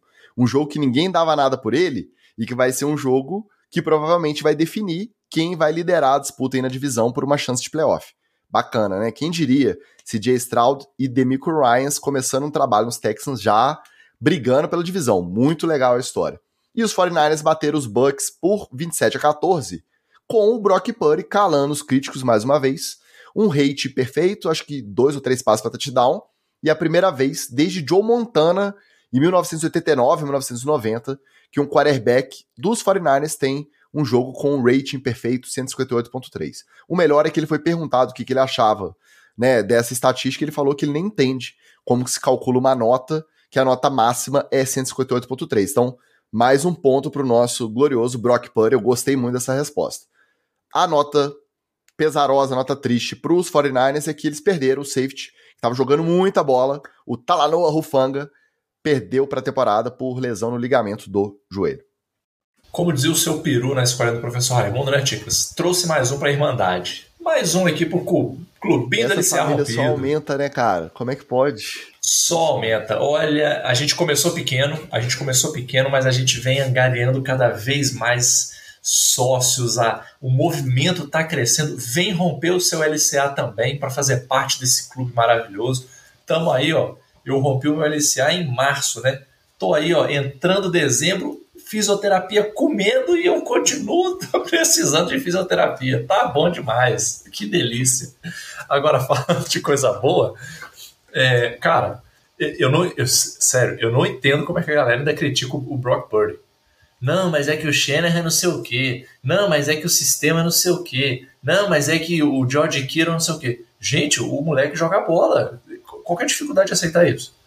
O moleque joga bola, pô. Ele é sangue no olho, ele é psicopata, ele não sente pressão e ele joga bola, pô. Agora, o, o Rufanga vai fazer falta, tá? Não é que a defesa do 49 é ruim, não, cara, mas o Rufanga é playmaker pra caramba. Ele vai fazer falta aí. Só alguns hot takes aí desse 49ers. É, Brandon Ayuk jogando muito, do, deixando o Debo Samuel como, como coadjuvante no jogo. Fantástico. George Kittle cada vez mais entrando no jogo. E o Christian McCaffrey imparável também. Então, esses três caras. O Young fez o primeiro sec dele como, como 49 né? Conseguiu sacar é, o, o, o, Padeiro, que teve chance de ganhar o jogo. O Padeiro é, e o Bucks teve, tiveram chance de ganhar esse jogo. Ou seja, o Rufanga faz uma faltinha lá atrás, né? Porque sem ele para cobrir, teve algum espaço na defesa do 49 Acredito que eles conseguem acertar. E é, para esse jogo do, do, do Jaguars, eu vou dar uma, uma, um destaque do Titans. O Jeffrey Simmons, DL, recebeu, fez um TD recebido, recebeu um passe para TD do, do Will Levis e foi a nota divertida, né? Do jogo que já estava mais de 20 pontos de diferença pro, pro Jaguars. Nosso representante oficial da torcida Philadelphia Eagles no NFL CS Diretoria, Felipe Bertelli, ele fala justamente esse ponto que o Wallace acabou de, de abordar, que o Baker teve chance de fazer uma gracinha, de aproximar o placar ali, de tentar forçar uma, uma virada, mas aí pipocou, como sempre, trocou os pés pelas mãos na hora do, do clutch, né, na hora do vamos ver, do pega para capar, e não conseguiu produzir. E aí ele deixa o, os abraços e o boa noite dele rumo à Super Cumbuca. Então a torcida dos Eagles está otimista e não é para menos, porque realmente eles estão aí no topo das cabeças do, dos Power Rankings nessa terça-feira, 21 de novembro. Mas ainda tem água para rolar. Ainda tem água para rolar aí nessa temporada. Acho que passamos por todos os jogos. Podemos ir pro treta? Podemos. Bora de treta.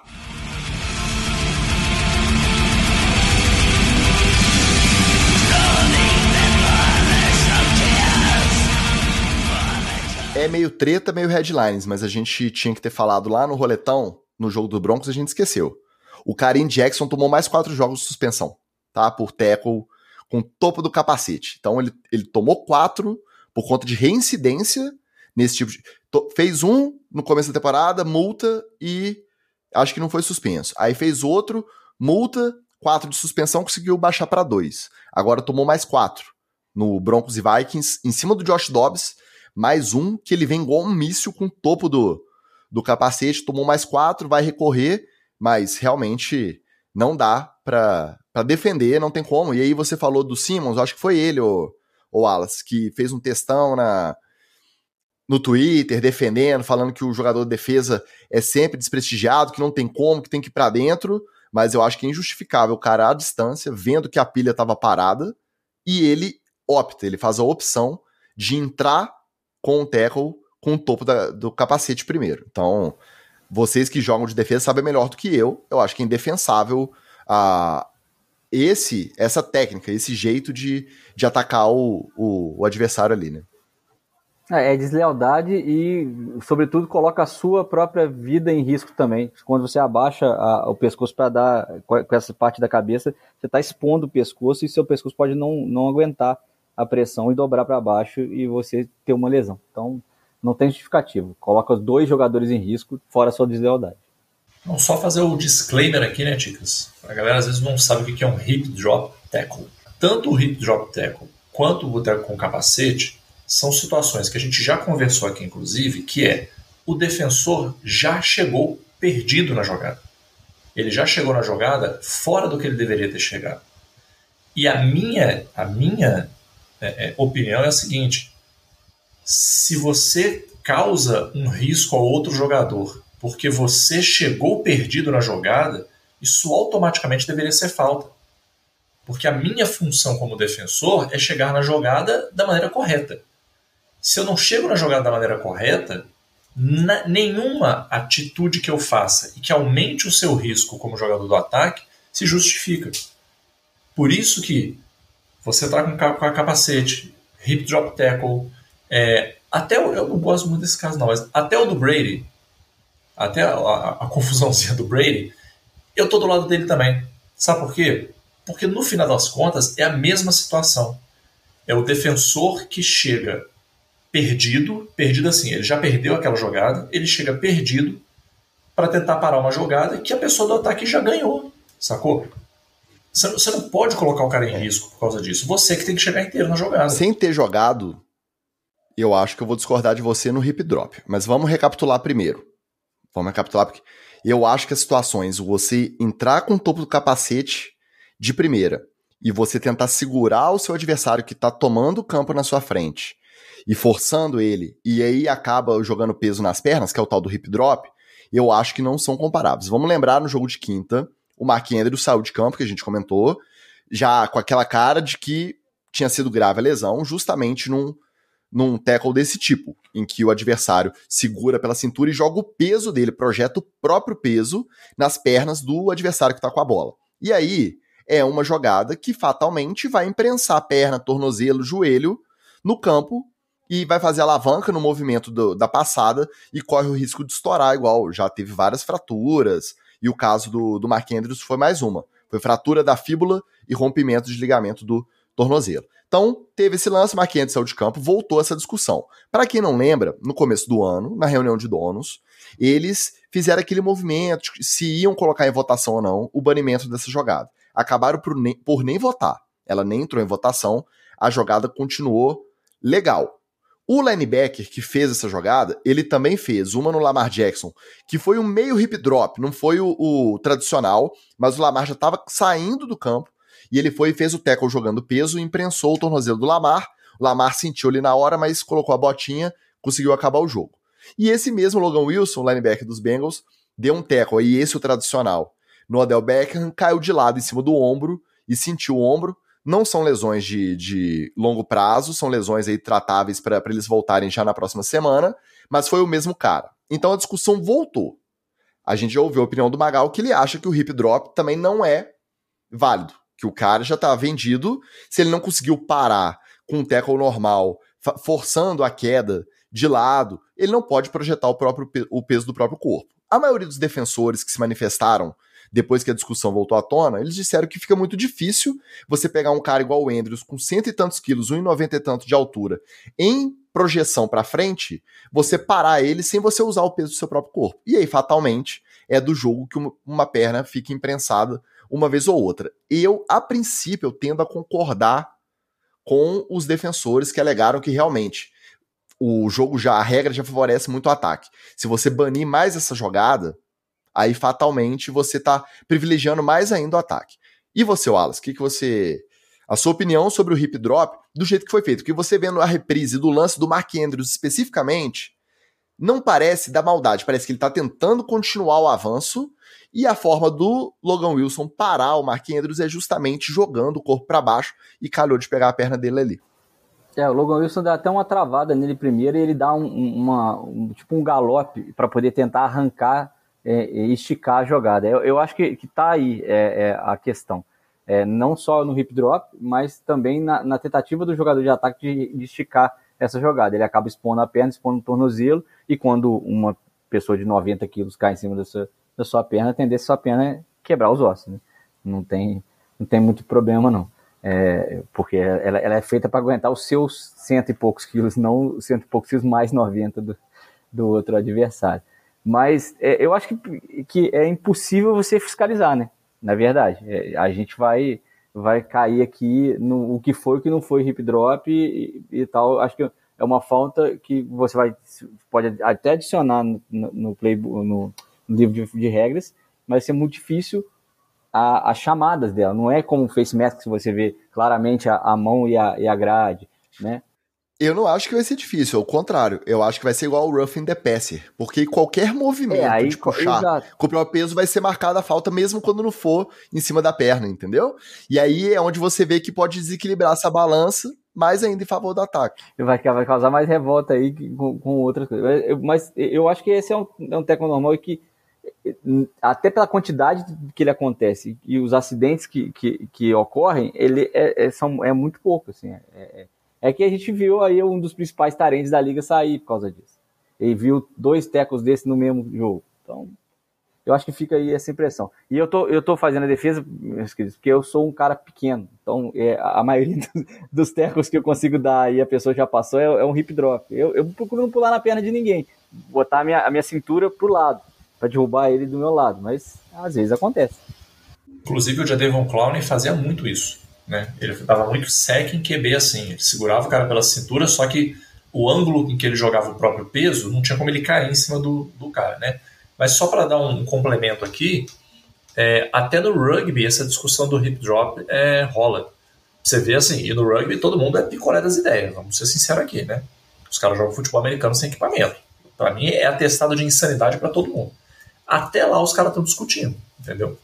Aí vai ser o, me o, mesmo processo. Provavelmente na próxima reunião de donos eles vão levantar, ver se tem vo voto suficiente para colocar em votação. Eles não colocam, se não tiver, eles não colocam para perder. A comissão né, de mudança de regra, e se não tiver, mais um ano. Aí, quando tiver uma outra lesão, às vezes uma lesão mais grave de um quarterback, de franquia, um time favorito, aí eles põem e aprovam. Geralmente é assim que a NFL é, coordena esse tipo de mudança de regra. Vamos ver. Eu entendo os dois lados dessa moeda. A princípio, eu tô do lado da defesa nessa. Mas eu entendo quem fala que se é para privilegiar o ataque de forma a preservar a saúde do jogador, que privilegie o ataque e evite essas lesões que são feias, né? Perna virando embaixo da jamanta, essa é uma lesão muito feia de, de ver.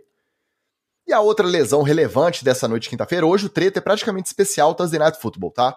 Outra lesão relevante desse jogo, como a gente já comentou, foi o Joe Burrow, tá fora da temporada por conta do rompimento do ligamento do punho. Seria um acidente de trabalho, seria uma lesão aí esperada, um, uma lesão normal, não fosse o fato do social media dos Bengals postar um vídeo do elenco do time desembarcando lá em Baltimore, em que era possível ver que o quarterback dos Bengals usava uma, uma munhequeira, uma espécie de proteção ali para imobilizar o punho já no desembarque, já chegando para o jogo. Coincidência ou não, é o mesmo punho que ele rompeu o ligamento e está fora da temporada. Assim que o vídeo começou a ganhar projeção, a repercutir nas redes, o que, que o social media dos Bengals fez foi lá e deletou. Mais batom na cueca que isso, meu amigo. Se você postou, repercutiu, você falou, opa, fiz lenha, vou deletar. É o batom na cueca. Tem que ensinar que o print, o print é eterno, né, Ticas? O print é eterno. Pois é, não adianta, né? Não adianta. Então ficou com cara de quê? De que o Burrow já estava sentindo a lesão, os Bengals, mais uma vez, não lançaram no injury report, na lista de contundidos, nem colocaram ele como questionável para a partida, eles simplesmente ignoraram, eles esconderam a lesão. A NFL já se manifestou publicamente dizendo que vai investigar. Vamos lembrar que recentemente a gente falou do caso do Bijan Robinson, que os Falcons também não lançaram no, na lista de, de questionáveis para o jogo, sendo que desde o dia anterior ao jogo ele estava reclamando de enxaqueca. O Trevor Lawrence teve o lance do joelho, que foi o contrário, lançou como questionável, chegou no jogo, correu para danar, e agora a NFL vai precisar mesmo investigar e decidir uma punição, seja multa, seja perda de pique, porque não dá. No mundo de não só do adversário se preparar melhor, mas no mundo de aposta, de fantasy, envolvendo tanta grana de tanto patrocinador da NFL, os times ficarem escondendo lesão da, da listinha que eles são obrigados a reportar. Vocês acham que nesse caso específico do Bengals é coincidência? É consequência dele já entrar em campo com esse punho baleado e aí cair em cima e romper de vez em definitivo o ligamento? Vocês acham que a NFL vai bater esse martelo pesado, já que a temporada dos Bengals a gente afirmou aqui que já era? Que ela vai pegar o, os Bengals para ser o boi de piranha da vez? Vai meter uma multa, vai perder uma pique? Ou acaba em pizza mais uma vez? Ela manda aquele memorando ali falando que tá prestando atenção e pede para ninguém fazer mais isso? Então, obviamente vai acabar em pizza, mas eu quero fazer aqui a minha homenagem a esse herói desconhecido. Isso sim é jornalismo. Não é essa quá que a gente fica vendo por aí, não. Jornalismo de verdade é isso aí, ó. Cara pegou a mãozinha do Joe Burrow enfaixada na saída do ônibus, deu aquele zoom falou: Ih, lá, o Joe Burrow tá com a paradinha na mão, hein? E como ele não é o Gabriel Jesus, né? Que usa munhequeira só pelo swag, sem tá com problema nenhum na munheca, é, obviamente você sabia que tinha uma coisa errada ali, né? Então, primeiro, meus parabéns para esse jornalista aí. Agora, dicas, não vai dar em nada, a verdade é essa aí. A NFL tá pouco se lascando? É, a NFL tá pouco se lascando. Os caras usam isso aí, o Bill Belichick usou isso aí a rodo, a galera não lembra, mas o Wallace já comentou aqui, ele lançava gente como questionável, é, ele faz, não tava nem aí, depois chegava lá, o cara jogava pra caramba. É, isso é, é, é, aquele tipo de coisa que só vai dar problema na NFL quando começar a dar prejuízo para NFL. Aí vai começar a dar problema. Antes disso, vai dar nada. É, eu, eu acho que desde o caso do Bijan, a, a, essa lista, a ensino de reporte desse ano já está completamente é, enviesada e, e, você faz o que você quiser com ela. É, se não tiver uma punição assim, ah, bom, eu acho que uma punição grave para isso é perder pique, perder rodada de pique e tal, e aí, aí eu acho que os times iam ficar mais espertos pelo menos por isso. Mas até nisso eu acho que os times até bancariam uma perda de pique para poder ter um, um, uma vantagem dessa. Ou até mais fácil, Alan. Sabe o que poderia fazer? O, o, o cara que, por exemplo, ele está questionável, ele não pode jogar mais de 50% dos snaps. Pronto. Você marcou o cara como questionável? Beleza, porque você não sabia se ele estava em condição de jogar ou não. O cara ficou bom da noite pro dia e você vai jogar ele todos os snaps? Não botou como questionável, o cara só pode jogar 50% dos snaps. Pô, Magal, mas aí eles não vão lançar o cara como questionável e o cara vai estar tá lá, é tipo o Bijan Robson, né? Passando mal, não, você tá inteiro, vai lá e joga. Sim, mas é um eterno jogo de gato errado, né? Porque falar a verdade mesmo ninguém vai falar, isso aí a gente já tá sabendo. E ajudaria na desmoralização das listas, né? Hoje em dia, como eu vejo, principalmente essa temporada que a gente está vendo os casos eh, ocorrerem assim, como jogadores é, de destaque, né? Um receiver, um running back, um, um QB e tal, é, dois QBs no caso agora, é, eu acho que está completamente fora do normal. E eu tô com a sensação que vai ser o boi de piranha.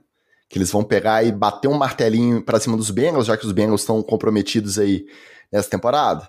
Vão bater esse martelo para fazer de exemplo. Aí vamos ver se alguém vai se arriscar a continuar pedalando no, nas listinhas de contundidos aí pra frente. Mas essa temporada aconteceu com frequência, né? Cada semana tem alguém aí que a gente desconfia. E não contou, né? O cara já entrou com ombro assim. O que, que aconteceu?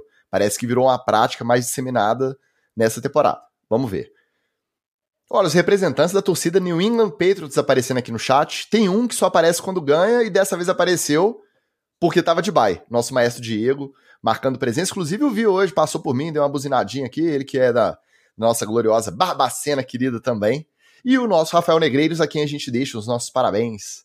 Recém-nomeado, head coach do maravilhoso Tubarões do Cerrado, um dos times mais tradicionais de futebol americano no Brasil, histórico, time histórico, e agora comandado pelo nosso glorioso Batatão, nosso coach Rafael Negreiros. Meus parabéns, muito sucesso para você. E aí eu já pedi a minha jersey porque, né, já eu sou desses, né? Ah, parabéns, cara. Nossa, admiro muito o seu trabalho. Manda um brinde para nós, porque a gente também gosta, né? E quem chegou aqui também foi o senhor dos games. Um boa noite com um passarinho. É passarinho ou é águia? É águia, né, Wallace? Se você não gosta de nenhum passarinho, seja águia, corvo, o emoticon dele tá batendo asa, você tá por fora, né? Não pode passarinho, time verde nem time vermelho. Exatamente, exatamente. Pra gente fechar o nosso treta, voltamos com o nosso Observatório da Imprensa. Ticas voltou, volta o Observatório da Imprensa aqui neste podcast também. Olha essa, olha essa, essa não vai dar pra passar pano, não. Em participação no podcast Par do My Take, a jornalista Carissa Thompson, que atualmente comanda o pré-game, né, o pré-jogo ali, tanto dos jogos de quinta pela Amazon, quanto dos jogos de domingo pela Fox, ela disse que quando ela trabalhava como repórter de campo, às vezes ela não conseguia falar com os treinadores ali na volta do vestiário, no intervalo e tal, e ela não queria perder a participação dela na transmissão. Quando volta do, do intervalo, a transmissão, e aí, o que, que você apurou? O que, que o técnico falou? O que, que ela fazia? Ela inventava as declarações dos técnicos. E ela fazia isso de forma a tratar só com informação genérica. Por exemplo, ela cita o exemplo assim: não, o técnico falou que tem que parar de entregar a bola para o adversário, tem que diminuir os turnovers, tem que melhorar na, no aproveitamento de terceira descida e tem que ficar mais atento à, à, defesa do jogo corrido. Ela usava alguma coisa bem genérica, porque dessa forma, mesmo se os técnicos ouvissem que ela atribuiu essa fala a eles, eles não se importariam, porque é aquela análise mais básica do que aconteceu ali no jogo. E ela admitiu isso na maior cara lavada. Obviamente, a declaração caiu como uma bomba entre os membros da mídia, principalmente entre as jornalistas mulheres que trabalham atualmente como repórteres de campo. Por quê? Porque essas são, ah, entre os jornalistas no geral, esse perfil, jornalista mulher e repórter de campo, de sideline, ele, elas são quem mais sofre com represália internet, xingamento, com bullying. Por quê? Porque na época do fake news, do zap zap, a imprensa tá cada vez mais descredibilizada. E aí, quando vê mulher e vê o machismo junto, conservadorismo, elas são quem é mais vidraça nessa parada toda. E elas ficaram super revoltadas da Carissa Thompson ir e mandar essa na maior cara lavada de que ela mentia inventando declaração de técnico. No dia seguinte, a Carissa foi lá no Instagram, postou um textão, se desculpando, se desmentindo, falando que não era bem isso, que ela nunca inventou um reporte, uma declaração de um técnico, que ela escolheu mal as palavras que ela usou no podcast. Então ela tentou se desmentir, mas aí eu acho que o caldo já tinha entornado.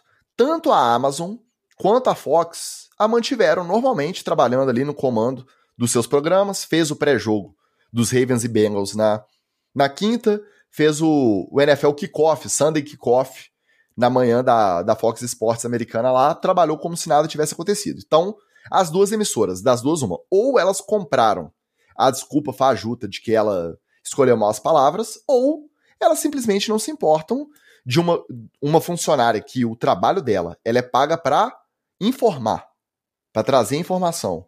E ela mentir e as duas emissoras que pagam o salário não estão nem aí, o que eu acho que é até mais preocupante. Aí, Wallace, você que é o nosso jornalista de ofício, eu sou só de diploma, você é o de ofício. Se bem que agora com a NFL, etc., eu posso falar que eu sou de ofício também, vai. Toda semana a gente está aqui trazendo informação de qualidade. E é por isso, você que ouve, você vai ouvir uns absurdos de TD Fumble. Você vai ouvir uns absurdos de treta na TL. Muitas vezes a gente dá fonte, quando não dá fonte, você pode pegar o nome do jogador e o que, que a gente está falando e googar. Porque você vai achar. A gente não inventa. Por mais absurdo que possa parecer o que a gente traz aqui no TD Fumble, a gente não, não inventa, tá? Pode acreditar. Sempre que é possível, a gente tenta dar o crédito, nem sempre a gente lembra. Mas se você for conferir, for fazer o fact-check, pode confiar que a gente não inventa mentira aqui. Aí, Wallace, a declaração é total e absolutamente deplorável ou quem nunca inventou ali numa beiradinha de deadline estourando, quem nunca inventou uma fonte que atire a primeira pedra? Não, então, isso está na, na, na, veia do repórter, cara. É, isso, isso, o repórter, que principalmente o repórter de campo está ali apurando as coisas no momento, ele não pode é, se comprometer com esse tipo de, de atitude. Ele não pode inventar. Aliás, é para aproveitar a entrada, ela poderia, é, ela mesma emitir uma análise. Falar, olha só, não consegui é, é, conversar com o técnico fulano de tal, blá, blá, blá, mas o time tá, tem que fazer isso, isso, isso, isso, para poder melhorar no segundo tempo. Pronto, ponto. É, não, ela não tem obrigação, ou, aliás, o cara, né, o, o técnico não tem obrigação de, de dar atenção para repórter, ou às vezes não conseguiu pelo tempo, e isso pode acontecer. E você jogar limpo com o telespectador, limpo com a, o pessoal da transmissão, é, é, a regra número um.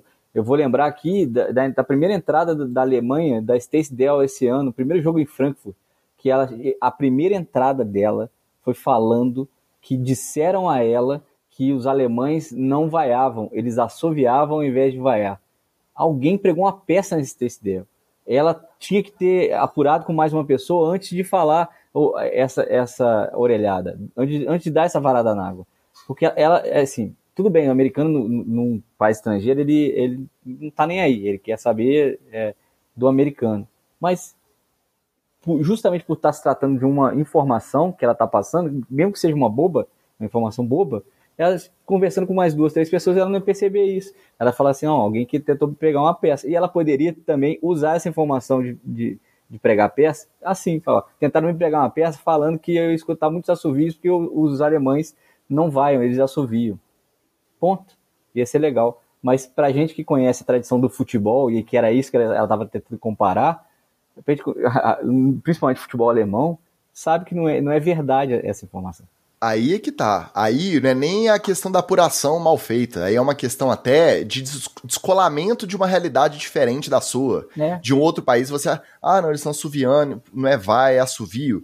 É um descolamento da realidade mesmo, de você entender melhor o outro, né, cara? O cara que é diferente de você. Mas assim, vindo de jornalista americano, a gente também não surpreende muito. Exato. E aí, é, e, e essa, aí é só um exemplo bobo. E, e aí você chega nessa invenção da Clarice. Eu acho que as duas empresas tinham que ter demitido ela, mas nós estamos tratando da Amazon e da Fox, né? Já, já dá bem o rumo que essa conversa vai. Ah, mentirosa, causeira. Ô, cara, eu rio um bocado dessa história, sabe por quê? Porque eu, eu entendo a justificativa, a crítica ética a, a, em cima do trabalho dela. Mas, cara, quem que nunca deu um miguezinho no seu trabalho? Não acredito. Você, então, você vai passar pano para jornalista hoje, eu não acredito. Eu vou passar pano para jornalista. Eu fico seguinte, duas semanas fora, eu volto, esse podcast tá todo de cabeça para baixo, olha aí. Eu vou te falar o seguinte, eu já cansei de passar vídeo na aula porque eu tava cansado, não tava, não tava afim de dar aula. Falei, vamos ver um vídeo aqui. Ou trabalho em grupo. Eu faço umas perguntas aqui no quadro, trabalho em grupo, eu não queria dar aula. Tinha uns professor colega meu, eu adorava fazer isso o professor liberava a turma, só que ele queria ficar na encolha. Então o que, que ele fazia? Ele liberava a turma, mandava a galera sair da faculdade na miúda, e ele ficava quietinho lá dentro da sala, como se ele estivesse dando aula, não falava com ninguém. Então, às vezes, eu terminava a aula mais cedo, alguma coisa assim, eu passava na frente da sala de um brother assim, eu olhava pelo vidrinho e falei, ué, você tá sozinho aí na turma? ah, bicho, liberei o pessoal na hora do, do intervalo, não tava dando não, tô cansado demais. Tal. Então, assim, Todo mundo já deu seu miguezinho no trabalho. Eu vou passar esse paninho pra, pra Charissa. Mas aí você não aí. inventou um conceito. Você inventou algum conceito para poder falar, ah, é assim, o conceito é, é basicamente. Não, cara, mas assim. Não, cara, mas ela falou o óbvio que assim. E, e vamos combinar, né? Assim, eu não vou dar nome aos bois aqui. Mas tem jornalista esportivo de futebol americano no Brasil que fala coisas na transmissão do tipo: o, o wide receiver tem que segurar essa bola a defesa precisa parar essas jogadas. Então, assim, o cara fala o óbvio também ali na frente. Ele só não falou para alguém que, ó, alguém me falou aqui que foi isso. É, isso aí eu achei meio desonesto a parte dela também.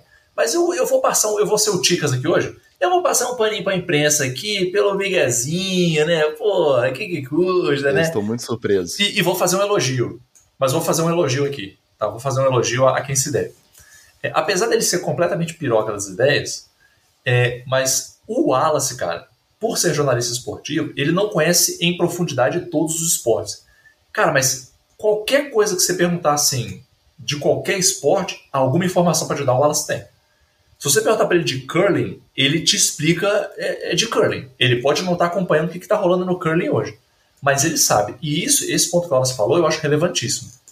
Não dá para jornalista esportiva ela não fazer noção de que no maior esporte mundial A torcida da Alemanha grita como qualquer torcida grita. Ela não pode, desculpa, cara. É, é, é muito descolamento da realidade mesmo você achar que, não, fica todo mundo assentado na Alemanha. Cara, se fosse o Japão, seria mais crível. Seria mais crível. A torcida japonesa não vai, ela subir. Seria mais crível. Agora, a torcida da Alemanha, porra, amigo, pelo amor de Deus, né?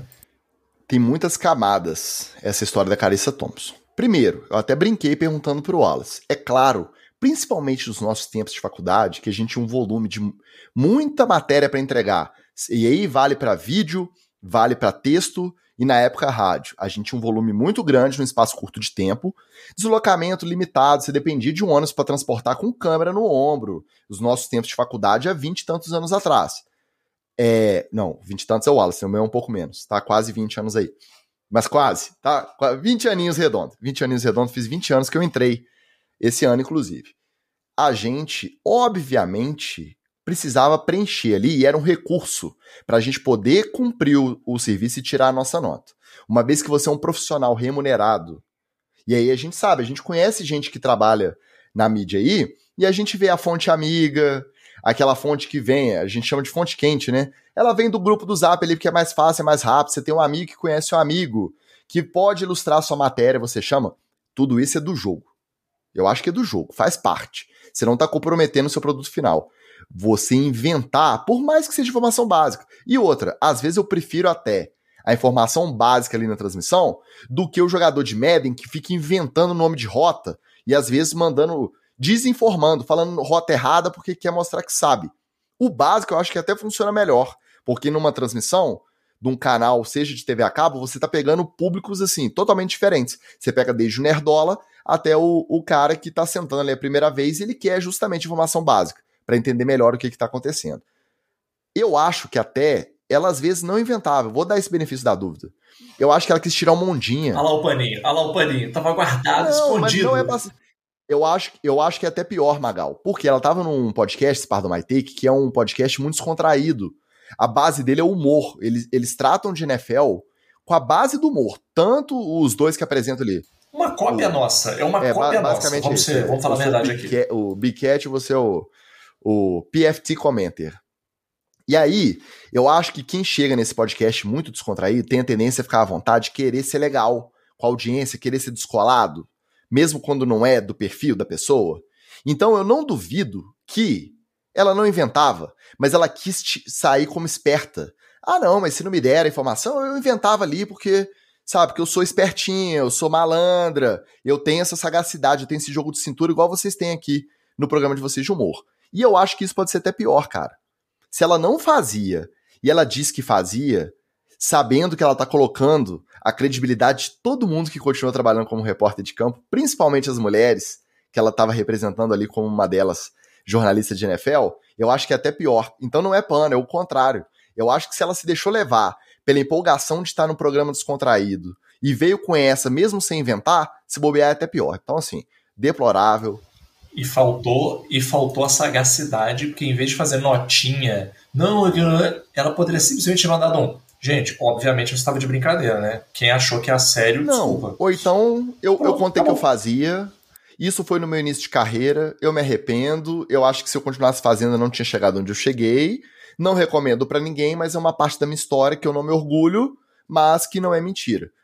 Entendeu? Eu acho que ia passar. E aí, a desculpa foi pior e, pô, deplorável você ouvir uma jornalista de NFL falar que inventava declaração e que nunca foi demitida por causa disso, ele ainda tira essa onda, assim. E eu nunca perdi emprego por causa disso, pô, lamentável, cara. E aí, vamos ser honestos, né? É uma branca loura que, mais uma vez, se, se aproveitou do benefício aí também, né? Porque isso aí é justa causa, né? A pessoa tá na sua frente e falando assim, sim, eu estou fraudando o meu serviço. Cara, muito absurdo. Mas... E a gente, como jornalista, que às vezes esperava ter uma oportunidade de poder trabalhar com esporte que a gente ama também, de ser bem remunerado por isso. Não lá, né? Não nesse nível. Mas a gente vê um negócio desse, mesmo que muito, muito longe da gente, machuca um pouquinho. Bate pesado, assim, dá uma. Dá uma irque, né? Eu tô com ódio dessa mulher aí. Tô com ódio dessa mulher. Tá? Carissa Thompson. Agora vamos ver se depois da repercussão da, da Fox e da Amazon não terem tirado ela do, dos kickoffs, dos programas de abre o jogo, Vamos ver se para essa semana ela vai ser mantida. Curioso para ver isso aí. Nosso Vandrão diz que vai voltar, hein? Tá acabando a bateria, tá em deslocamento, gostou da live, falou que volta. Vamos, vamos cobrar a volta, hein, Vandrão? Valeu pela presença aí, até a próxima. E podemos caminhar para o encerramento dos nossos trabalhos. Chegou a hora do TD ou Fumble. Acertou a miserável.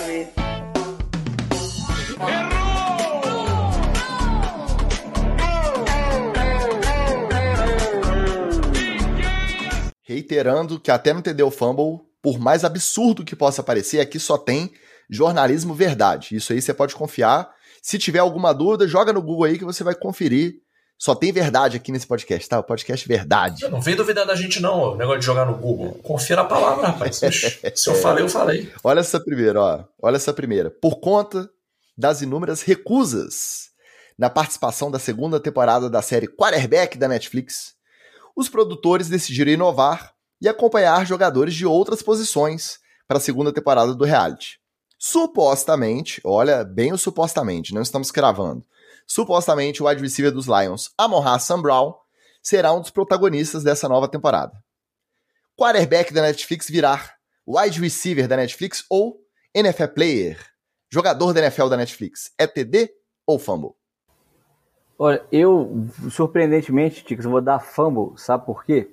Porque a família Sam Brown merecia uma série tipo Kardashians. Porque é uma família inteira envolvida nos mais loucas aventuras, do pai fisiculturista até os filhos que jogam é, futebol americano. Então, e, e a, o Equanimous, e, e, como é que é o nome do outro lá? É, é o Equanimous, o Amon Hassan Brown e o, o outro faraó, Faraó Sam Brown. É, então, vamos lá, é, vira um outro faraó lá. Mas, é, eles mereciam... Osiris. Então, Osiris, é, é, nem, nem faraó, é Deus, né? É, Osiris Sam Brown. Então, os, eles mereciam uma, um Kardashians da vida. Então, com isso, se o Amon Ra participar dessa, dessa temporada, ele vai meio que queimar uma série sobre o Sam Brown. Então, eu prefiro que ele vá fazer a, a Kardashians do Sam Brown. É, então, é fã. Eu tava aqui dançando um faraó que eu me perdi na, na referência. Cara, para mim é TD, eu já chamaria logo de. O senhor do Games falou aqui também, eu chamaria logo de Players e eu só chamaria a gente picolé das ideias.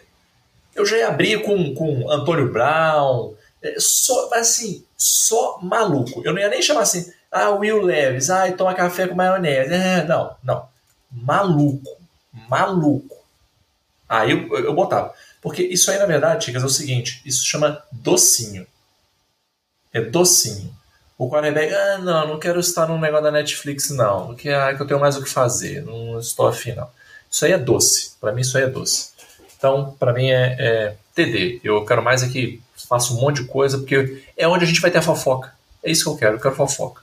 Eu vou de TD também, porque você abre o leque, e se você parar para pensar, é muito mais interessante você acompanhar uma temporada de um Amon Sam Brown da vida, que é um cara carismático, né? Que tem toda um swag ali, do que você pegar um Marcos Mariota, igual foi no, no quarterback do ano passado, só para citar o que a gente já tem. Mas aí você pensa nos quarterbacks desse ano. Imagina uma quarterback com Kenny Pickett, Deshaun Watson e. Sei lá, fala mais um aí. E Gene Smith. Pô, não, né? Não.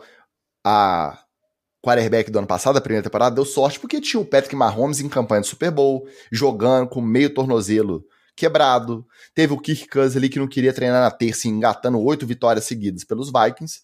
E tinha o Marcos Mariota tretando ali no, nos Falcons perdendo a vaga pro Desmond Reader no final da temporada. Mas se eu for parar pra pensar, a Malhaça Brown. Pô, eu vi o documentário da, do Prime Video, que foi a temporada do Jason Kelsey. Era pra ser a última, mas acabou não sendo porque ele decidiu voltar. É um center. Pô, maravilhoso. Um cara que é totalmente identificado com os Eagles, que são, junto dos Bills, uma das torcidas mais malucas da NFL. Jogou a carreira inteira lá, pô, maneiraço. Então tem que abrir mesmo TD pra NFL Player na Netflix. Será que eles vão mudar o nome? Tem que mudar, né? Só um parênteses, o Arcanine manda aqui. Minha aldeia de 600 habitantes abriu todos os telejornais de Portugal de rede aberta durante o dia de hoje, sem dizer o motivo, é TD ou Fumble. Eu vou dar TD, porque eu acho que se fosse Fumble você não ia chamar essa atenção para sua aldeia, não. Depois você conta aí o que, que aconteceu. Não, eu, eu só vou dar TD se o senhor tiver envolvido no escândalo. Ah, eu dou TD, se não é fumble. Eu dou, eu dou TD também, porque um aldeia de 600 habitantes me lembra muito Palma, então é, Fala Qualquer pra... motivo, né, que é. aparecer em telejornal é tá TD, é verdade. O pior que seja, é. Vamos esperar ele. A não, ser que a, a não ser que a aldeia dele seja aquela aldeia onde acontece a maravilhosa. Um dia, se Deus quiser realizar esse meu sonho, onde acontece a festa da foda. Aí, aí acho que tem que abrir mesmo. Tomara. É, um dia eu vou realizar esse Começou sonho. a descambar. Começou a descambar. Vamos seguir a pauta aqui para terminar isso logo. E agora vai descambar de novo, ó.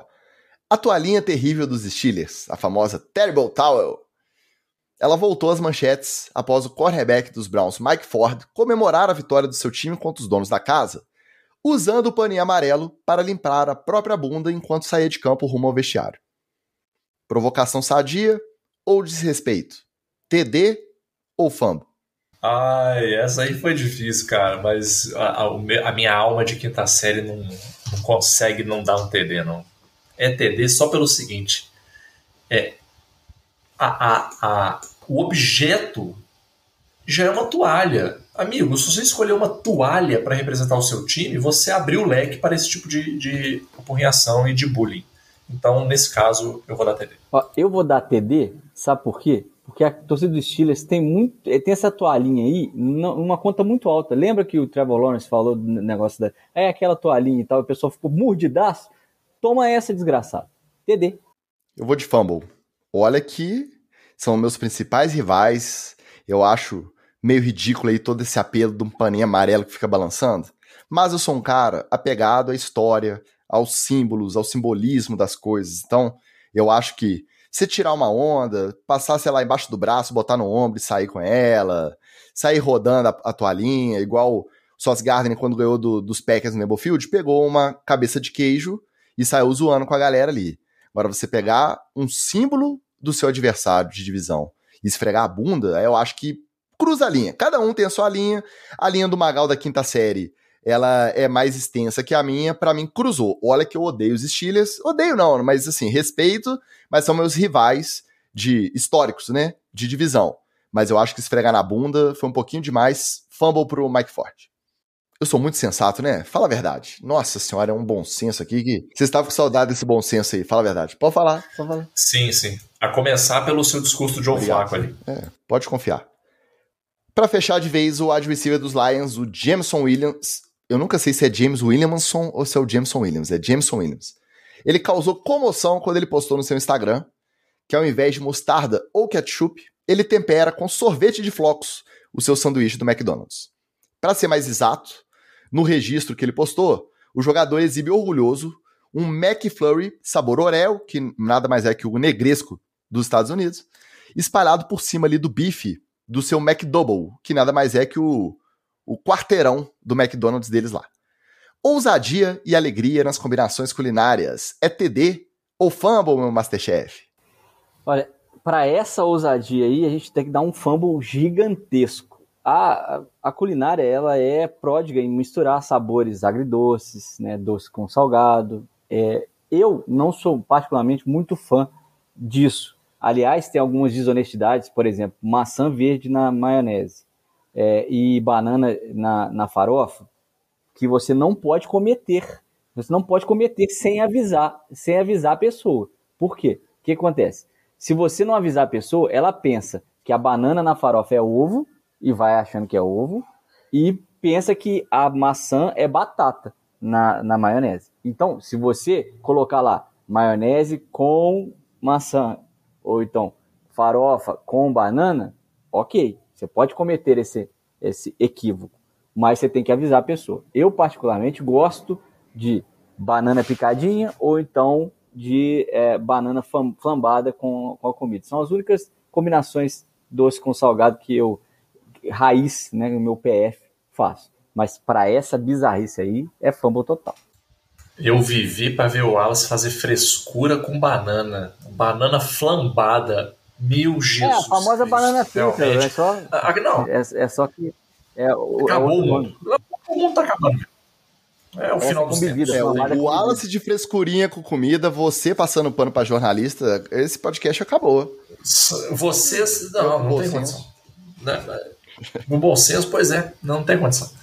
Não, para mim isso é fumble. Eu sou um fã de agridoce. Eu gosto de coisa agridoce, gosto dessa mistura de. Acho uma grande frescura. Pra... Ai, não pode botar abacaxi na pizza. Ai, meu. Pu... Nossa, puta sacanagem, não meu. Não fala assim do Flávio. Cara, não fala assim, vai ficar chateado com você. Ah, cara, abaca... abacaxi na pizza, bom, gostoso. É, banana na farofa, bom, gostoso também. Problema nenhum. Agora, isso aí já passou do limite. Tudo tem que ter limite nessa vida, não dá, desculpa. É, é sorvete no sanduíche, ah, não. Não, aí pra mim já tá parecendo coisa de adolescente querendo aparecer. Não, é famo. Antes de eu passar meu voto, deixa eu dar o olá para o Escolástico que chegou atrasado hoje, passou só para dar o alô, deixar o like, valeu Escolástico. Falou que vai assistir mais tarde. A Erika Hayasibaro, ela diz que o aquecimento global está afetando a, o podcast e os integrantes do podcast. Tem um certo sentido, porque realmente. Agora até melhorou, mas essa onda de calor foi brabo. O senhor dos games falou que essa mistura aí já foi demais. É fumble. E vou recapitular um pouquinho, voltando lá à toalhinha. A Erika, que é torcedora dos Packers, né, nossa representante Green Bay Packers, junto da Patrícia lá na NFL certa diretoria, ela disse que ela ficou possessa com o Sauce Gardner usando a, a cheese head lá, o chapéu de queijo, saindo do campo. Imagina se ele limpasse a bunda, é. Então, fumble, né? Tá comigo. Boa, Erika. Vamos lá.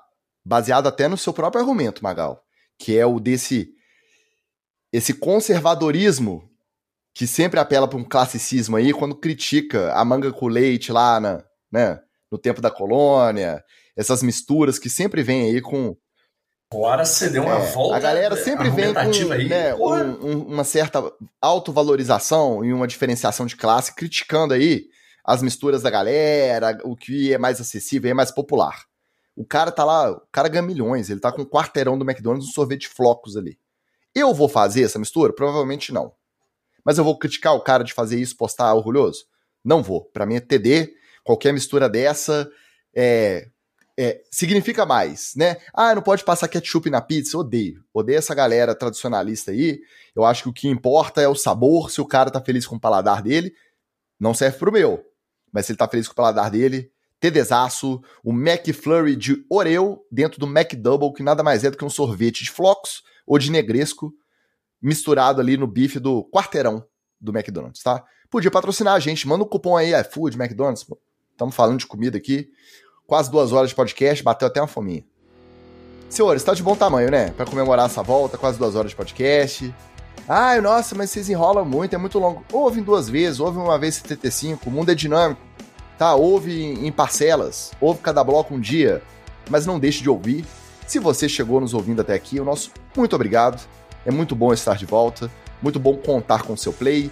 Isso vale para a galera que vem no chat, principalmente nossos apoiadores, participaram daquele maravilhoso encontro lá na Manchester Mineira, Juiz de Fora. Mais uma vez, o nosso muito obrigado, nosso abraço e os recados finais dos senhores. Só quero agradecer a galera que veio mesmo, foi maneiríssimo o encontro, foi maneiríssimo. E o, o, o Lerinho falou tudo. A resenha estava tão boa que a gente até não prestou muita atenção no jogo, não, porque era tanta conversa, era tanta fofoca, tanta falar mal dos outros, o pessoal que não foi, que a gente falou mal o dia inteiro. Foi ótimo, foi ótimo. Tomara que a gente faça mais. E fica aí a dica, o, você que é ouvinte que não apoia ainda, apoia que no próximo você já pode vir também, né? Isso aí, apoia.se barra NFL, etc. Acha nós lá que escolhe um dos planos para poder também jogar fantasy, tá, gente? Ó, eu sou líder da, da primeira divisão, o Ticas vai cair pra Série B e nós vamos pro playoff aí.